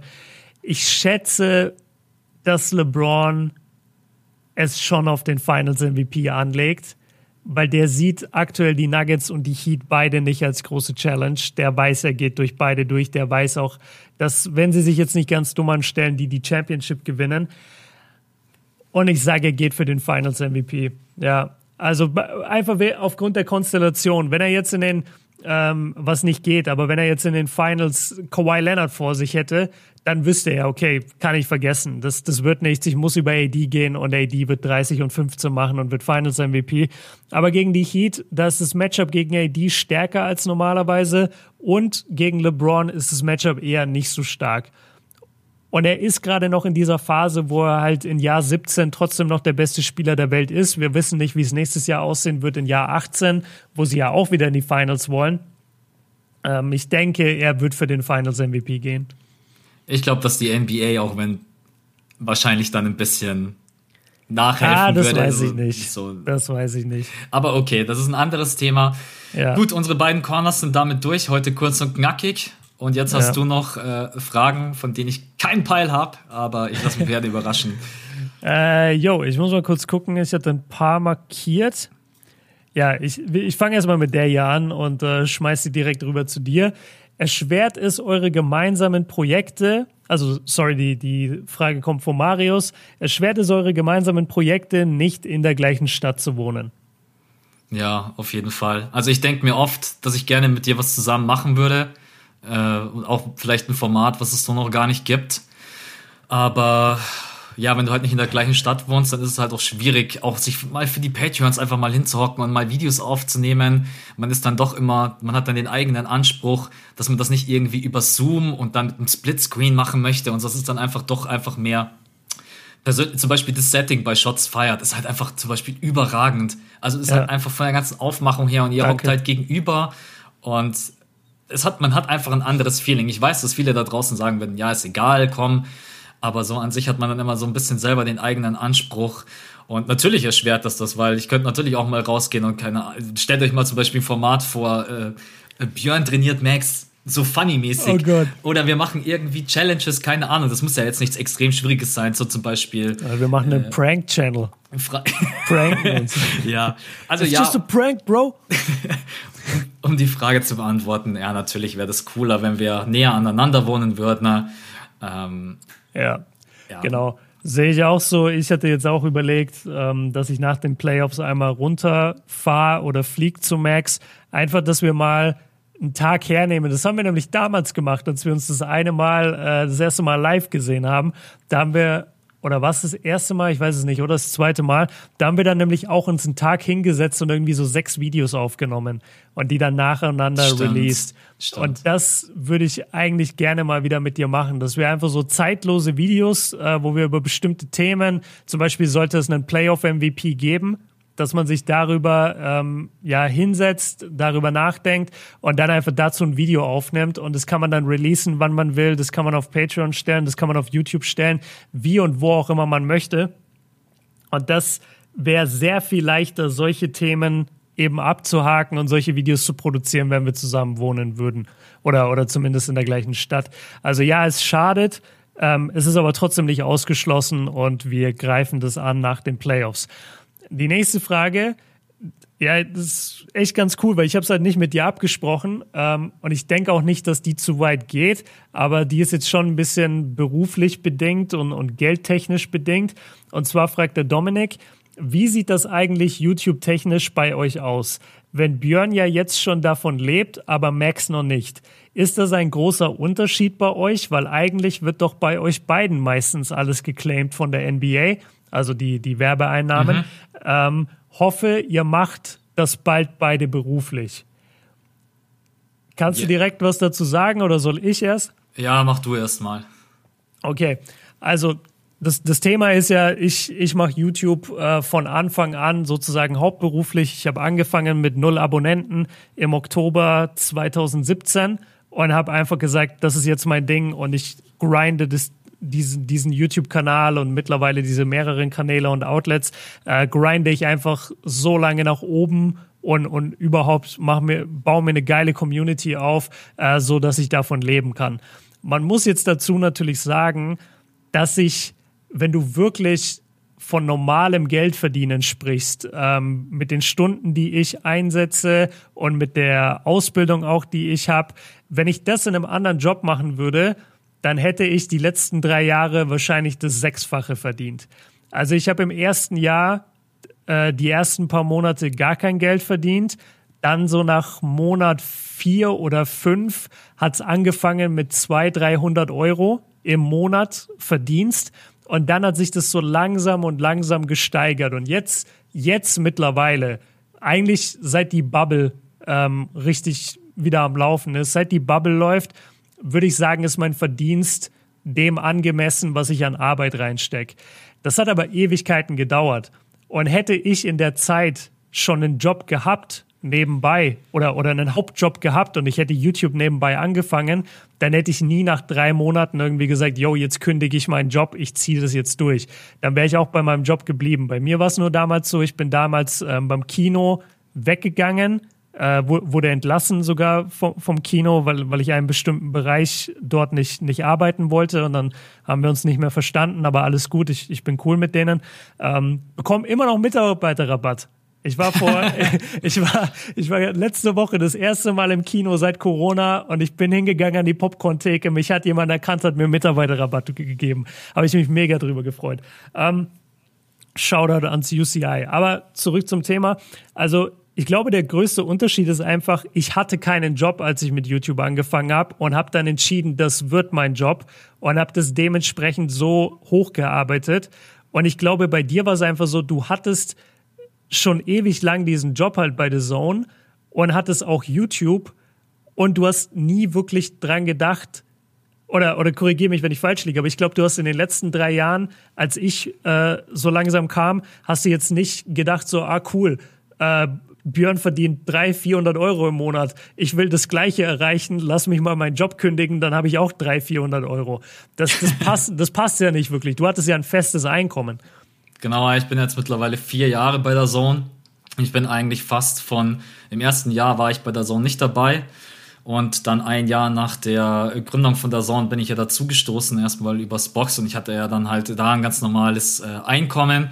Und ich habe natürlich dann auch immer so gesehen, was man so für, was man ungefähr verdient. Und deswegen war YouTube halt nie äh, eigentlich ein Thema, um das hauptberuflich zu machen. Man muss jetzt sagen, wir kommen schon ein, in eine Region, wo man ehrlicherweise sagen kann, man kann drüber nachdenken. Mhm. Allerdings, um das finanziell für euch auch ein bisschen aufzurollen, ähm, umso mehr du verdienst, umso mehr hängt dir auch das Finanzamt im Rücken. Also es ist nicht so, dass wenn du jetzt sagst, keine Ahnung, du verdienst jetzt mit YouTube 2000, 3000, was auch immer, dass dann das Geld nur dir gehört. So, äh, wenn jetzt der Sohn mir 2000 Euro überweist, dann gehört das Geld mir. Das ist schon alles abgezogen, alle Sozialabgaben, Kirchensteuer, was auch immer. Und deswegen muss man das immer ein bisschen in Relation setzen. Das ist natürlich auch noch unsicher. Äh, ich mache halt alle Videos mit Videocontent. Deswegen wird bei mir halt fast alles wirklich geclaimed. Deswegen lebe ich eigentlich gerade auf meinem Hauptkanal, auf meinem Max Sports Kanal halt fast nur von Mitgliedschaften.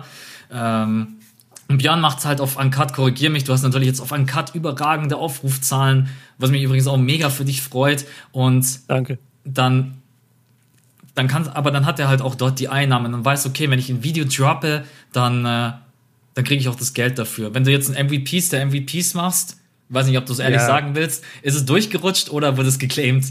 Ich, ich habe gar nicht geguckt. Ähm, okay. Das ist ja auch ein Thema. Also ich, ich kann es gerne hier einmal live gucken. Ich glaube nicht, dass ich bisher eine Mail bekommen habe. Also für alle da draußen, wir, wir kriegen dann immer eine Mail, so hey, dein Video enthält NBA-Content, wir claimen das jetzt. Äh, ganz ehrlich und transparent, nein, wurde noch nicht geclaimed. Aber Alles gut. Ey, wir ist, jetzt, wir ist ja jetzt, schön, wenn es nicht geclaimed wurde. Ja, das ist ja eigentlich also, positiv es, es ist jetzt noch keine 24 Stunden online und ich bin mir sehr sicher, dass jetzt dann demnächst einfach die, die Mail reinkommt. Äh, der Algorithmus ist ein bisschen langsamer geworden, muss man sagen, von der NBA. Also ich weiß nicht, wie es bei dir ist, aber bei mir wird allgemein nicht mehr so schnell geclaimed, aber es wird trotzdem immer noch alles geclaimed am Ende. Ähm, also ich ja. kann sagen, und ich sag's einfach so drastisch, wie es ist, die zerficken mich nach einer Sekunde, wenn ich hochlade. Krass. Also ich lade hoch Krass. und ich habe sofort alle Mails also es ist ja dann nicht nur eine Mail, die suchen die Szenen raus, die sehen sofort dies, das und jenes. Ich kann noch so viel versuchen mit Schnitt und mit Statistiken und so weiter und so fort. Ich, äh, also ich mache jetzt nicht ja. nur Statistiken, um das Ganze irgendwie aufzubauschen, sondern einfach, weil ich das immer schön finde, das zu visualisieren. Aber die sehen einfach nicht den Impact. Das ist ein 8 Minuten Video. Ich zeige davon vielleicht 1,30 Vide äh, Videomaterial von der NBA. Der Rest ist komplett Recherche, eigenes Skript, eigenes, eigene Arbeit. Und dann kommen sie halt ums Eck. Und ich muss sagen, ein bisschen habe ich auch einen Hass auf die NBA, wenn es darum geht, weil ich mir einfach so denke, ganz ehrlich, es ist nicht eure Arbeit. Natürlich, ich benutze das Videomaterial von euch, aber manchmal nervt es dich einfach so brutal.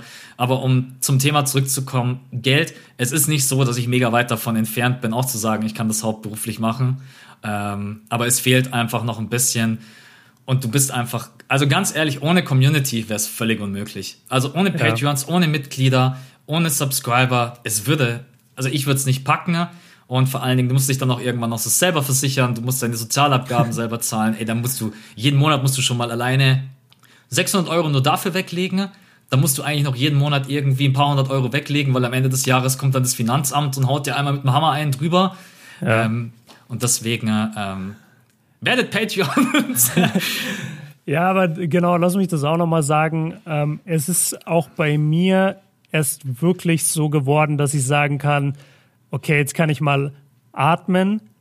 Das ist wirklich erst passiert, als ich auch die Mitgliedschaften eingefügt habe äh, oder eingeführt habe auf meinem YouTube-Kanal. Also davor ging es nicht. Nur mit Video-Output, es war nicht schaffbar. Und dadurch, dass wir jetzt beide das schon sehr lange machen und wir eine extrem korrekte, coole Community haben, äh, haben wir das Glück, dass sich Leute bei unseren Mitgliedschaften eben eintragen bei YouTube ähm, das genauso funktioniert wie, wie Patreon letztendlich. Leute supporten mit einem kleinen Betrag im Monat, weil sie einfach den Content feiern, bekommen dafür extra Goodies, äh, genauso wie auch auf Patreon. Und ähm, dadurch muss ich auch ganz klar sagen, erst dadurch hat es funktioniert. Und ich glaube, wir beide haben an sich gar nicht so den großen Unterschied, weil ich habe zwar den Uncut-Kanal, den ich damals ja genau deswegen gegründet habe, damit ich über Themen reden kann, die aktuell sind, die jetzt kein großes NBA-Video erfordern, aber auch natürlich, wo ich wusste, okay, mit der Zeit ist es hoffentlich ein Kanal, wo dann auch mal Werbeeinnahmen abfallen. Ich glaube, wir beide sind da eigentlich auf dem relativ gleichen Level, weil du halt das gleiche äh, hast mit deinen 2K-Videos. Weil stimmt, Video, ja. Video-Gaming-Material, muss man sagen, wird nicht geclaimed.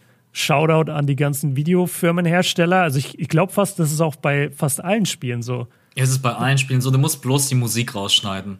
Ah, also ja. die, die Musikfirmen, die hängen im Nacken, aber das geht nicht von den Firmen aus. Alle Spielefirmen, äh, Props an alle, kommen nicht ums Eck und claimen, wenn du Let's Plays machst. Äh, da kann man ja. wirklich sagen, wenn man die Musik rausschneidet, bekommt man dort die Werbeeinnahmen. Okay, also überragend. Shoutout an die Videospielfirmen. Ich bin leider immer noch kein Gamer, sonst würde ich es auch machen. Aber ich, ich habe es mal versucht und ich hatte einfach keine Lust, mich zu verstellen, nur für Klicks und für Geld. Bei dir ist es voll dein Ding, deswegen passt es. Bei mir ist der Cut-Kanal voll mein Ding. Ja, und so, so transparent waren wir, glaube ich, schon mal, aber ich hoffe, es war jetzt nochmal verständlich, dieses ganze Thema Geld. Und immer wenn Leute fragen, ähm, lohnt sich das auf YouTube anzufangen mit, mit NBA-Content und wie viel kann man da verdienen? Also Nummer eins, du kannst nicht deswegen anfangen. Wenn du wirklich hingehst und sagst, ja, ich will dieses Geld verdienen und am besten in, in, im ersten Jahr vergiss es. Im ersten Jahr wirst du so gut wie kein Geld verdienen. Und vor allem, wenn du NBA-Content benutzt, wirst du auch kein Geld verdienen, weil du halt geclaimed wirst. Du kannst dir das so Schritt für Schritt aufbauen. Das ist aber wirklich ein Hustle. Also ja, ihr bekommt es ja bei uns mit. Ich, ich muss jetzt nicht erzählen, wie viel wir arbeiten. Ich habe einen Blackout. Max übernimmt. Alles gut. Du, du, musst halt dann auch, du musst dann überlegen, du musst auch erstmal reinkommen. Also ich schaut euch gerne mal mein erstes NBA 2K16 Video an, wie ich da gesprochen habe. Und wie ich da auch ne, und wie ich da auch eine andere, ähm, ja schon, ich würde fast sagen, eine andere Persönlichkeit war. Wenn du dann natürlich das so wie Björn machst und ich äh, vor die Kamera stellst und dann einfach nur so darüber sprichst, dann brauchst du halt auch schon irgendwo eine gewisse Ausstrahlung. Ist einfach so, oder du brauchst auch dann ein gewisses Standing und eine gewisse Persönlichkeit, weil es ist nicht so leicht, sich einfach so vor die Kamera hinzustellen. Das spreche ich auch aus eigener Erfahrung. Ich habe mich ja lange dagegen gesträubt, Facecam zum Beispiel in Let's Plays anzuzeigen oder mich auch mal selber in den Videos zu zeigen, weil es einfach am Anfang erstmal ungewohnt ist. Du fühlst mhm. dich, wenn die Kamera die ganze Zeit auf dich gerichtet ist, heute ist mir das völlig egal, aber am Anfang weiß ich noch ganz genau, ich kam mir immer so ein bisschen strange vor. Und deswegen, äh, fangt nicht wegen Geld an, fangt an wegen der Liebe zum Sport. Aber ich kann euch auch gleich sagen, versucht von Anfang an qualita qualitativ es richtig zu machen. Logo, Banner, eine Idee, irgendwie ja, ein guter absolut. Name. Ihr braucht Thumbnails und ihr braucht halt eine gewisse Qualität. Ihr könnt euch jetzt nicht übertriebenes Beispiel mit irgendwie einem alten äh, Handy von 2009 hinsetzen und da ein Video aufnehmen. Das wird sich halt heute keiner angucken, ja? weil einfach der Standard auf YouTube mittlerweile so krass und hoch ist, dass das nicht mehr funktionieren wird. Ja. ja. Und, und was Max auch gesagt hat, also ihr müsst auch wissen, was ihr könnt und das dann am besten umsetzen. Also als ich angefangen habe, da wusste ich, okay, ich habe ein ganz gutes Wissen über viele NBA-historische Sachen. Ich war gar nicht in der aktuellen NBA drin zu dem Zeitpunkt und habe mich dann versucht, vor allem eben über diese Videos von, damals gab es keine Masse, von der man sich hätte absetzen können, aber einfach im deutschsprachigen Raum überhaupt mal Aufmerksamkeit zu schaffen, hey, hier gibt's jemand, der kreiert Videos auf Deutsch.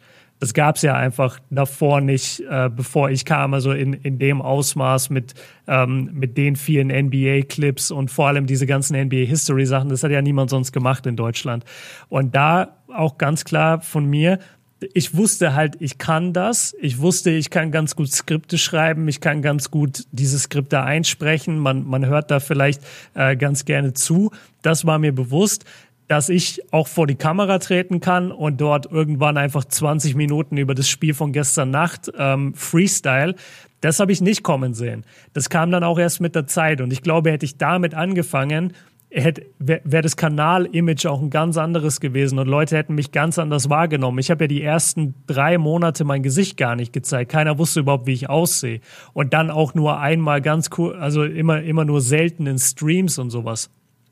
Ähm, man, man muss wirklich wissen, was man kann und wo seine Stärken liegen und dann das erstmal ausspielen. Also nur weil du den Uncut-Kanal von mir siehst oder den Gaming-Kanal von Max mit einer Facecam und dir dann denkst so, ja, das würde ich auch gerne machen. Das heißt nicht, dass du das exakt kopieren solltest. Wenn das beispielsweise dir einfach nicht so gut liegt, vor der Kamera frei zu sprechen, dann schreib dir eher Skripte, wie ich am Anfang gemacht habe, schneid das Zeug alles geil zusammen und sag dann, hier ist mein Video, hoffentlich gefällt's euch.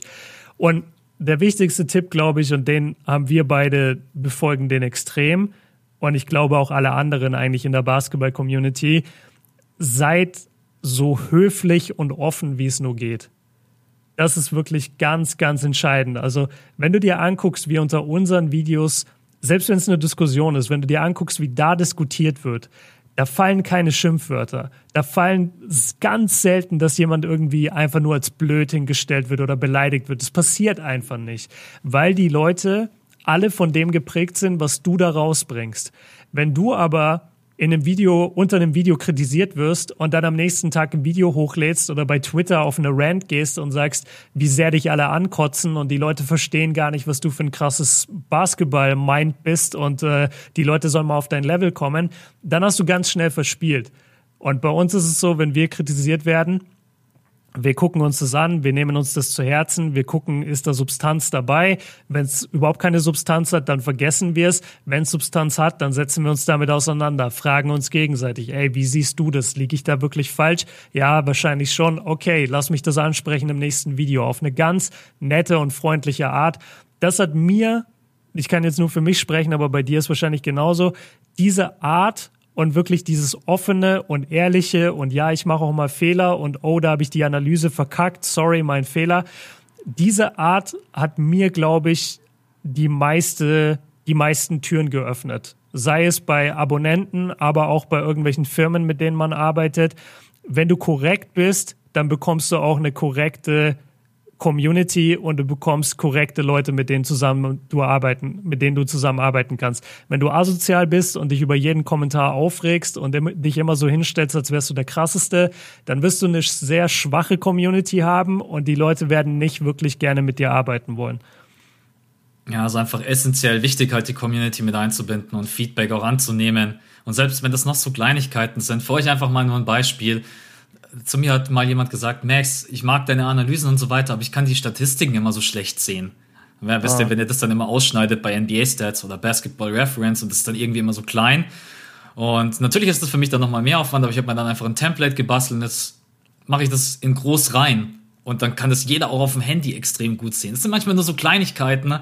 Ja. Oder wenn jemand zu dir sagt, hey, das und das war nicht richtig, dann dann kannst du das ja anhören und sagen, ey, das, äh, okay, scheiße, das war nicht richtig, kann ich ja im nächsten Video ansprechen. Oder manchmal antworte ich dann auch in den Kommentaren, ah, verdammt, sorry, danke für den Hinweis. Ähm, und im Endeffekt seid ihr nichts anderes als, ihr seid die Erzieher für euren eigenen Kanal. Wie Björn das gesagt hat, wenn ihr euch natürlich scheiße verhaltet und seid ein unangenehmer Zeitgenosse, sage ich mal, der, ja. wo man auch immer das Gefühl hat, der ist irgendwie kurz davor zu explodieren oder äh, hat irgendwie generell eine negative Aura, dann baut ihr euch natürlich auch sowas auf. Und ich glaube, man kann sagen, äh, Basketball-Community, also die Leute, die wir haben, sind alle nett, wirklich richtig nett. Äh, Diskussionen sind zu 99 Prozent, außer man macht ein Video über Westbrook. da, da ging da ging's, aber selbst da muss man sagen, da ging es zwar sehr rau zur Sache in den Kommentaren manchmal, aber trotz allem, da sind keine Beleidigungen gefallen oder sonst irgendwas. Und ja, äh, um das Thema auch mal abzuschließen, äh, wenn ihr es macht, dann macht es mit Herzen und vor allen Dingen macht es richtig und denkt nicht so, ihr macht das irgendwie nebenbei, das wird nicht funktionieren. Ja, absolut. Ich habe auch noch ein Beispiel und dann haken wir es ab unter meinem neuen MVP der MVP-Videos. Ich habe zwei Fehler in dem Video. Einmal habe ich, warum auch immer, ich kann mir nicht erklären, warum ich das gemacht habe, aber ich hatte zwei Statistiken eingeblendet, einmal von LeBron, einmal von Janis. Und ich habe bei Janis gesagt, er hätte eine bessere Freiwurfquote und mehr Steals. Das stimmt einfach nicht. Und auf dem Bildschirm ist auch zu sehen, dass es nicht so ist. Die beiden Punkte gehen an LeBron. Habe ich falsch in mein Skript aufgeschrieben, habe ich falsch aufgenommen. Der, der andere Punkt ist, ich hatte vergessen, eine MVP-Saison. Ich rank da ja die MVP-Saisons, deswegen MVP der MVPs. Und ich habe vergessen, LeBron richtig einzuordnen oder überhaupt einzuordnen, seine 2013er Saison. Die beiden Fehler stehen 300 Mal unter diesem Video.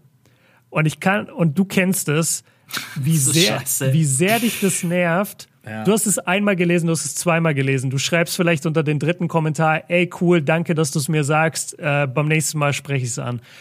Es kommt immer mehr. Es kommt immer mehr. So, hä, wieso hast du LeBron vergessen? Wieso hast du LeBron vergessen? Was ist da los? Was ist da los? Was ist da los? Und du wirst innerlich eigentlich richtig sauer und denkst dir so, jetzt lasst mich halt mal in Ruhe. Das steht doch schon hundertmal in den Kommentaren. Ich muss es nicht nochmal 20 Mal jetzt von der nächsten Person lesen. Auf der anderen Seite kannst du es aber so sehen, ey, die Jungs haben recht. Das war mein Fehler. Ich habe hier ein Video abgeliefert, in dem Fehler sind. Das ist nicht okay für das Niveau, was ich normalerweise auf meinem Kanal bringe. Lass mich das ansprechen. Und jetzt habe ich mir für das nächste Video, was ich machen werde auf dem Hauptkanal, habe ich mir ein Skript geschrieben und habe dort an den Anfang des Skripts einfach in ein paar Zeilen geschrieben, ey, danke für den Hinweis, hier die zwei Fehler, die möchte ich bitte klarstellen, uh, sorry nochmal und jetzt zum neuen Video. Damit fährst du viel besser, als wenn du jetzt dich krass drüber aufregen würdest online, wie sehr dich das nervt, dass die Leute dich auf deine Fehler hinweisen, weil das wird passieren. Du wirst auf deine Fehler hingewiesen auf YouTube. Dafür bist du ja in der Öffentlichkeit. Dafür gucken Leute deine Videos, um zu gucken, um, äh, um, um entertained zu werden, aber auch um zu sehen, stimmt denn da alles? Und wenn was nicht stimmt, dann wirst du halt kritisiert. Und das ist einfach nur, ja, so, so ein kleiner Blueprint, gerade so eine kleine Vorlage, wie man mit solcher Kritik umgeht und sich halt da nicht draufstürzt und dann eben sich jetzt relativ schnell mit seiner noch jungen Community dann wahrscheinlich, äh, wenn man neu anfängt, also jung im Sinne von, die sind noch nicht lange als Abonnent dabei, ähm, kann man sich halt verscherzen und das sollte man nicht tun und deswegen hier einmal dieser kleine Blueprint. Hörst du die Tastatur? Jo. Ich, ich mache dir gerade noch mal einen Hinweis, unter, dass du da einen Fehler gemacht hast. oh Mann, ey, das hat mich so getriggert gestern. Weil du machst dieses Video und du denkst so, ja, geil, endlich wieder MVP der MVPs. Und dann ärgerst du dich natürlich auch selber, weil du denkst dir so, wie konnten mir zwei Fehler passieren in dem Video? Ja, mein Gott, das passiert. Das ist. Es passiert, ja. Okay, hast du, boah, Alter, wir sind schon bei einem, äh, okay, ja, es, ja, 1 Stunde es, 35. Es ist die hundertste Folge, da muss man auch durchziehen. Ja, pass, pass auf, und zwar, äh, die, die können wir relativ schnell abhaken. Denkt ihr wirklich, äh, vom Fabian ist die Frage gestellt, denkt ihr wirklich manchmal, dass Schiris ein Spiel mit Absicht schlecht pfeifen, um die Serie spannender zu halten? oder um eine bestimmte Serie in den Finals etc. zu haben. Zum Beispiel Lakers gegen Kings 2002. Meint ihr, sowas passiert auch heute noch? Hast du da eine Meinung zu? Das ist so schwierig zu beantworten, weil das sind natürlich auch immer unterschiedliche Personen mit unterschiedlichem Mindset, mit unterschiedlichen Werten. Und ich kann mir schon vorstellen, dass wenn da eine Person ist, die die das vielleicht jetzt nicht so ernst nimmt, da äh, objektiv an die Sache ranzugehen, sondern zu sagen, ey, ich habe jetzt einfach Bock auf äh, Nuggets gegen Heat, jetzt mal beispielsweise auf die Playoffs. Ja. Das ist schon dann im entscheidenden Moment, dass er vielleicht im Kopf ganz kurz darüber eine Sekunde nachdenkt und dass er das dann tatsächlich auch so pfeift, obwohl er eigentlich weiß, objektiv gesehen müsste er es eigentlich anders pfeifen. Mhm. Äh, ich glaube nicht, dass es oft vorkommt um da auch mal die Schiris ein bisschen äh, in Schutz zu nehmen. Wir hacken immer sehr, sehr viel auf den Schiris rum. Ja. Ich will aber auch nicht sagen, dass es gar nicht vorkommt. Das kann ich mir nicht vorstellen, weil dafür sind wir einfach alle, äh, wir sind einfach alle subjektive Wesen, muss man sagen. Und jeder hat ein bisschen so seinen, ja, keine Ahnung, wenn es zum Beispiel die Lakers gegen, äh, nur alleine die Lakers gegen die Clippers, wenn die jetzt gegeneinander spielen würden und ich wäre Schiri, ich wüsste ganz genau, ich bin eigentlich in mir drin, bin ich für die Lakers. Ich stehe auf dem Feld, ich stehe auf dem Feld und ich muss aber objektiv pfeifen. Ich weiß aber, wenn es wahrscheinlich hart auf hart kommt, dann können mich Patrick Beverly und Maurice Malam lecken. Also ja. ist einfach so. Deswegen, äh, ich glaube, es passiert nicht so oft. Ich glaube, die versuchen schon objektiv zu bleiben, aber es passiert definitiv, würde ich sagen. Ja, also ich kann mir vorstellen, dass mh, hm, ja, wirklich schwieriges Thema, weil man natürlich jetzt viel spekuliert, äh, auch über die Befangenheit von Schiris oder nicht. Und ist natürlich dann auch ein Skandal, wenn es rauskommen würde. Also, was ich schon öfter unterstellt habe, und ich finde auch nicht, dass das so weit hergeholt ist, ist, dass manchmal eine Serie vielleicht durch ein, zwei Calls in einem wichtigen Spiel drei oder in einem wichtigen Spiel fünf vielleicht mal verlängert wird. Also wenn es jetzt 2-0 steht und keine Ahnung, es passiert irgendein Play am Ende und die Nuggets machen Offensivfoul, dann kann ich mir gut vorstellen, dass die Nuggets trotzdem Blocking-Foul bekommen und an die Freiwurflinie gehen. Einfach weil es dann halt kein 3-0 ist, sondern 2-1. Das, ich habe dafür keine Beweise, ich kann es mir nur gut vorstellen. Dass es, dass es jetzt wirklich so ist, dass bestimmte Serien stattfinden sollen, finde ich nicht. Das hat ja zum Beispiel jetzt die Aufholjagd von den Nuggets ganz gut gezeigt in der zweiten Playoff-Runde, weil sonst, egal wie schlecht die Clippers gespielt hätten, die hätten dann in wichtigen Momenten oder wenn die Schiris merken, oh, jetzt kommen die Nuggets schon wieder mit einem Comeback, dann hätten die das auch ein bisschen verpfeifen können. So dass, so dass die Clippers sich dann doch letztendlich weiter retten, weil jeder wollte Battle of LA und für die Medien ist Battle of LA super, für, für die NBA ist es super, viel mehr Star Power, alles da. Und trotzdem ist es nicht passiert. Die Nuggets haben sich diesen Sieg erspielt in der Serie. Und ich glaube nicht, dass Serien wirklich noch gefixt werden. Die Lakers-Kings-Serie ist das berühmteste Beispiel. Ähm, und da gibt es auch eine Menge Beweise dafür, dass sie gerickt wurde. Kann ich aber auch nicht zu 100 Prozent bestätigen. Und ich, ich kann mir vorstellen, dass Serien manchmal verlängert werden um ein Spiel durch hier und da einen Pfiff, aber dass jetzt wirklich die Serie dadurch entschieden wird, das glaube ich nicht, nein. Ja, also die, diese Serie ist eigentlich echt das beste Beispiel, weil wenn es das geben würde, also jetzt die, also wenn die Schiris das gewollt hätten, dann hätten die alles drauf angelegt, Lakers gegen Clippers. Ja. Oder es alleine von den Einschaltquoten einfach besser funktioniert hätte, vom Marketing besser funktioniert hätte. Ja klar, aber was meinst du, was in LA los wäre? Also das ist eine der größten Medienstädte der Welt und die haben das Battle of LA. Was meinst du, was da die Berichterstattung wäre? Wie viel Hype die NBA hätte? Aber gut, damit sind wir durch, auch mit den Patreon-Fragen. Es kam natürlich viel mehr rein. Ich habe aber auch schon in dem Post geschrieben, ey, wir nehmen einfach nur ein paar rein. Äh, wir gucken jetzt mal, dass wir das regelmäßig machen, weil das ist echt ganz cool. Ihr könnt uns da alles fragen. Äh, NBA, YouTube, unsere Arbeit, Privates, alles ist erlaubt. Und das war jetzt, glaube ich, auch ein ganz cooler Mix. Ja, und dann sind wir am Ende von Folge 100 angekommen, Max. Ja, eine Stunde 40 und ich muss seit einer Stunde strullern. das ist es, Durchhaltevermögen. Das ist echt immer so. Ich sitze dann immer so da und dann merke ich so, oh nein, oh nein. Und ich merke, wir sind im Skript erst bei dem und dem Punkt und dann denke ich mir, okay, Max, ganz ruhig. du, du brauchst eine Flasche. Ja, absolut, ey. Einfach vor dem Podcast ein Katheter. Ey, los geht's, ey. Katheter. Wobei ich euch sagen kann, Katheter ist keine schöne Geschichte. Alter, ich hatte als kleines Kind mal eine Operation an der Niere und dann hatte ich irgendwie für eine halbe Stunde einen Katheter. Das Ding hat so gebrannt, dass ich es einfach ja, ich hab's, ich hab's, glaube ich, rausgerissen oder wir sind zum Arzt und haben gesagt, ich halte es nicht aus, bitte, bitte tut es wieder weg. Ja, ähm, ja, schöner Punkt abschließend zum Podcast. Auch mal zum Thema Katheter, Stellungnahme. Ja. Äh, meldet euch bei Instagram. Bitte keine Fotos. Absolut. Katheterliebhaber, bitte einschalten. Äh, Nein, Freunde, wir sind für heute durch 100 Folgen. Wir können echt bloß Danke sagen. Wir sind, zum einen sind wir stolz auf das Projekt. Äh, wir sind stolz auf unsere Community. Wir danken jedem, der uns supportet hat in diesen zwei Jahren. Und da sprechen wir jetzt nicht nur über Geld-Supporter, Patreon-Supporter, sondern alle, die immer einschalten, zuhören, für jede Nachricht. Äh, ihr motiviert uns auch einfach, das weiterhin durchzuziehen. Ja. Und ich bin mir relativ sicher, ihr werdet uns auch in den nächsten Jahren noch hören. Und dann würde ich sagen, für heute machen wir Schluss. Dann kann ich einmal auf die Toilette gehen. Und ähm, genau, ihr habt einen schönen Podcast von eine Stunde 40 oder sogar länger. Naja, ja. 1,40 wird sein.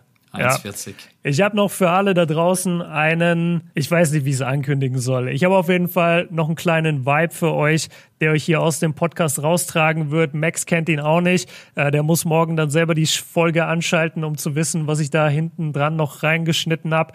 Genießt es und stimmt euch auf die nächsten 100 Folgen vom fünften Viertel ein. Wir danken euch für alles. Ihr seid wirklich der Wahnsinn. Ja, haut rein und schaltet nächste Woche wieder ein. Ciao.